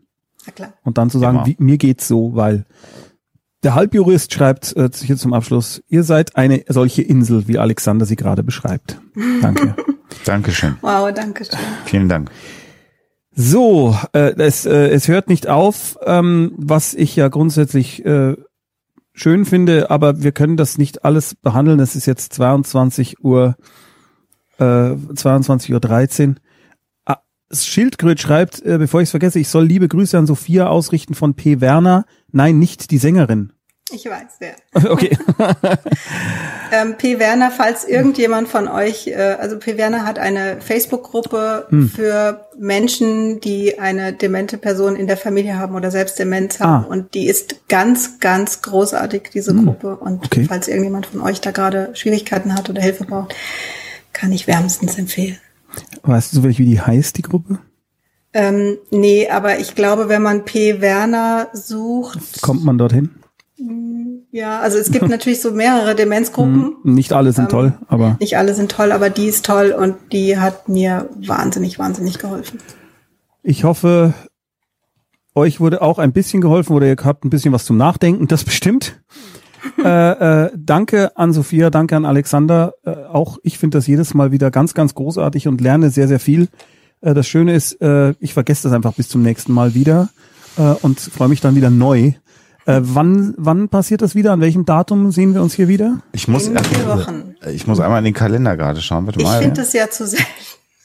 Ja, Aber der Alexander sagt, er muss zwischendurch noch arbeiten. ja, ja, genau. Also ich hätte das jetzt am 11. Februar, ja, ich, musste arbeiten, weil sonst habe ich hier kein Dach mehr über dem Kopf, aus dem ich senden Du hast kann. eine Greenscreen, das reicht doch. Genau. Äh, 11, 11. Februar wäre der nächste. 11. Februar wäre der nächste Termin. Genau, also immer donnerstags, Genau. alle vier Wochen. Und in zwei Wochen sehen wir uns zum Pärchenabend. Da wird es dann immer deutlich persönlicher und alberner.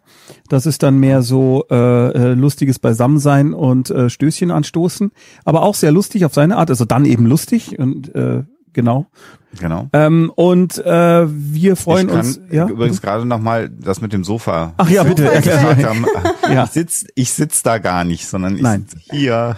Genau, sitzt hier und wir haben ein Foto von äh, dem der Couch gemacht von Sophia, äh, wo Sophia im Arbeitszimmer bei sich sitzt und haben das dem Alexander geschickt und das äh, ist eigentlich ne, nicht alles Fake, sondern nur ein Ich bisschen. sitze wirklich hier. Ja, genau, Sophia ist wirklich da Das und ist- die sind auch wirklich Diplompsychologen. Hochaufwendige Technologie, die wir für genau, euch äh, extra hier, gebracht haben. genau, so ist es. Also, ähm, äh, es, wir freuen uns immer, also die Wildmikes freuen sich immer über Abos, sehr, sehr, sehr. Das ist eine ganz tolle Sache, wenn ihr das macht. Das unterstützt generell immer. Und wir freuen uns, wenn ihr uns bei den sozialen Medien folgt und wenn ihr den Huxilla Podcast äh, fleißig hört, den der Alexander mit seiner Frau Alexa so wunderbar macht. Seit wie vielen Jahren? äh, zehneinhalb jetzt inzwischen. Seit zehneinhalb Jahren. Meine Fresse. Genau. Und natürlich äh, gibt es, also ihr seht ja, wenn ihr uns auf äh, Social Media folgt, die Links habt ihr ja da hier immer wieder gesehen, dann äh, kriegt ihr von alleine mit, was wir alles für wunderbare Projekte und was für fantastische Bücher und Hörspiele und alles wir machen. Das werde ich jetzt nicht alles aufzählen. Ich danke euch auf jeden Fall für den großartigen Chat und äh, für die Vernunft, die hier herrscht. Das ist wirklich Ja, immer wieder ganz schön. großartig. Und äh, ja, Danke für die vielen tollen Fragen und dass ihr da seid. Und bleibt gesund, passt Ja. auf euch auf und dann sehen wir uns in dieser Konstellation am 11. Februar wieder. so sieht's nämlich aus. Danke, und, Tommy, fürs Moderieren. Oh, gerne, ja, gerne. Sehr gut, vielen Dank. Sehr gerne, Dankeschön. Und Simonius schrieb, die, ich, er will eine Hoxilla-Folge über das ominöse Sofa. die ist aber dann sehr kurz. Die ist ziemlich kurz. Ja, war eigentlich schon gerade. Ja, wir schauen mal. Auf Wiedersehen. Gutes Macht's Nächtle. Gut. Alle beklaut, alle beklaut, alle, alle, alle, alle.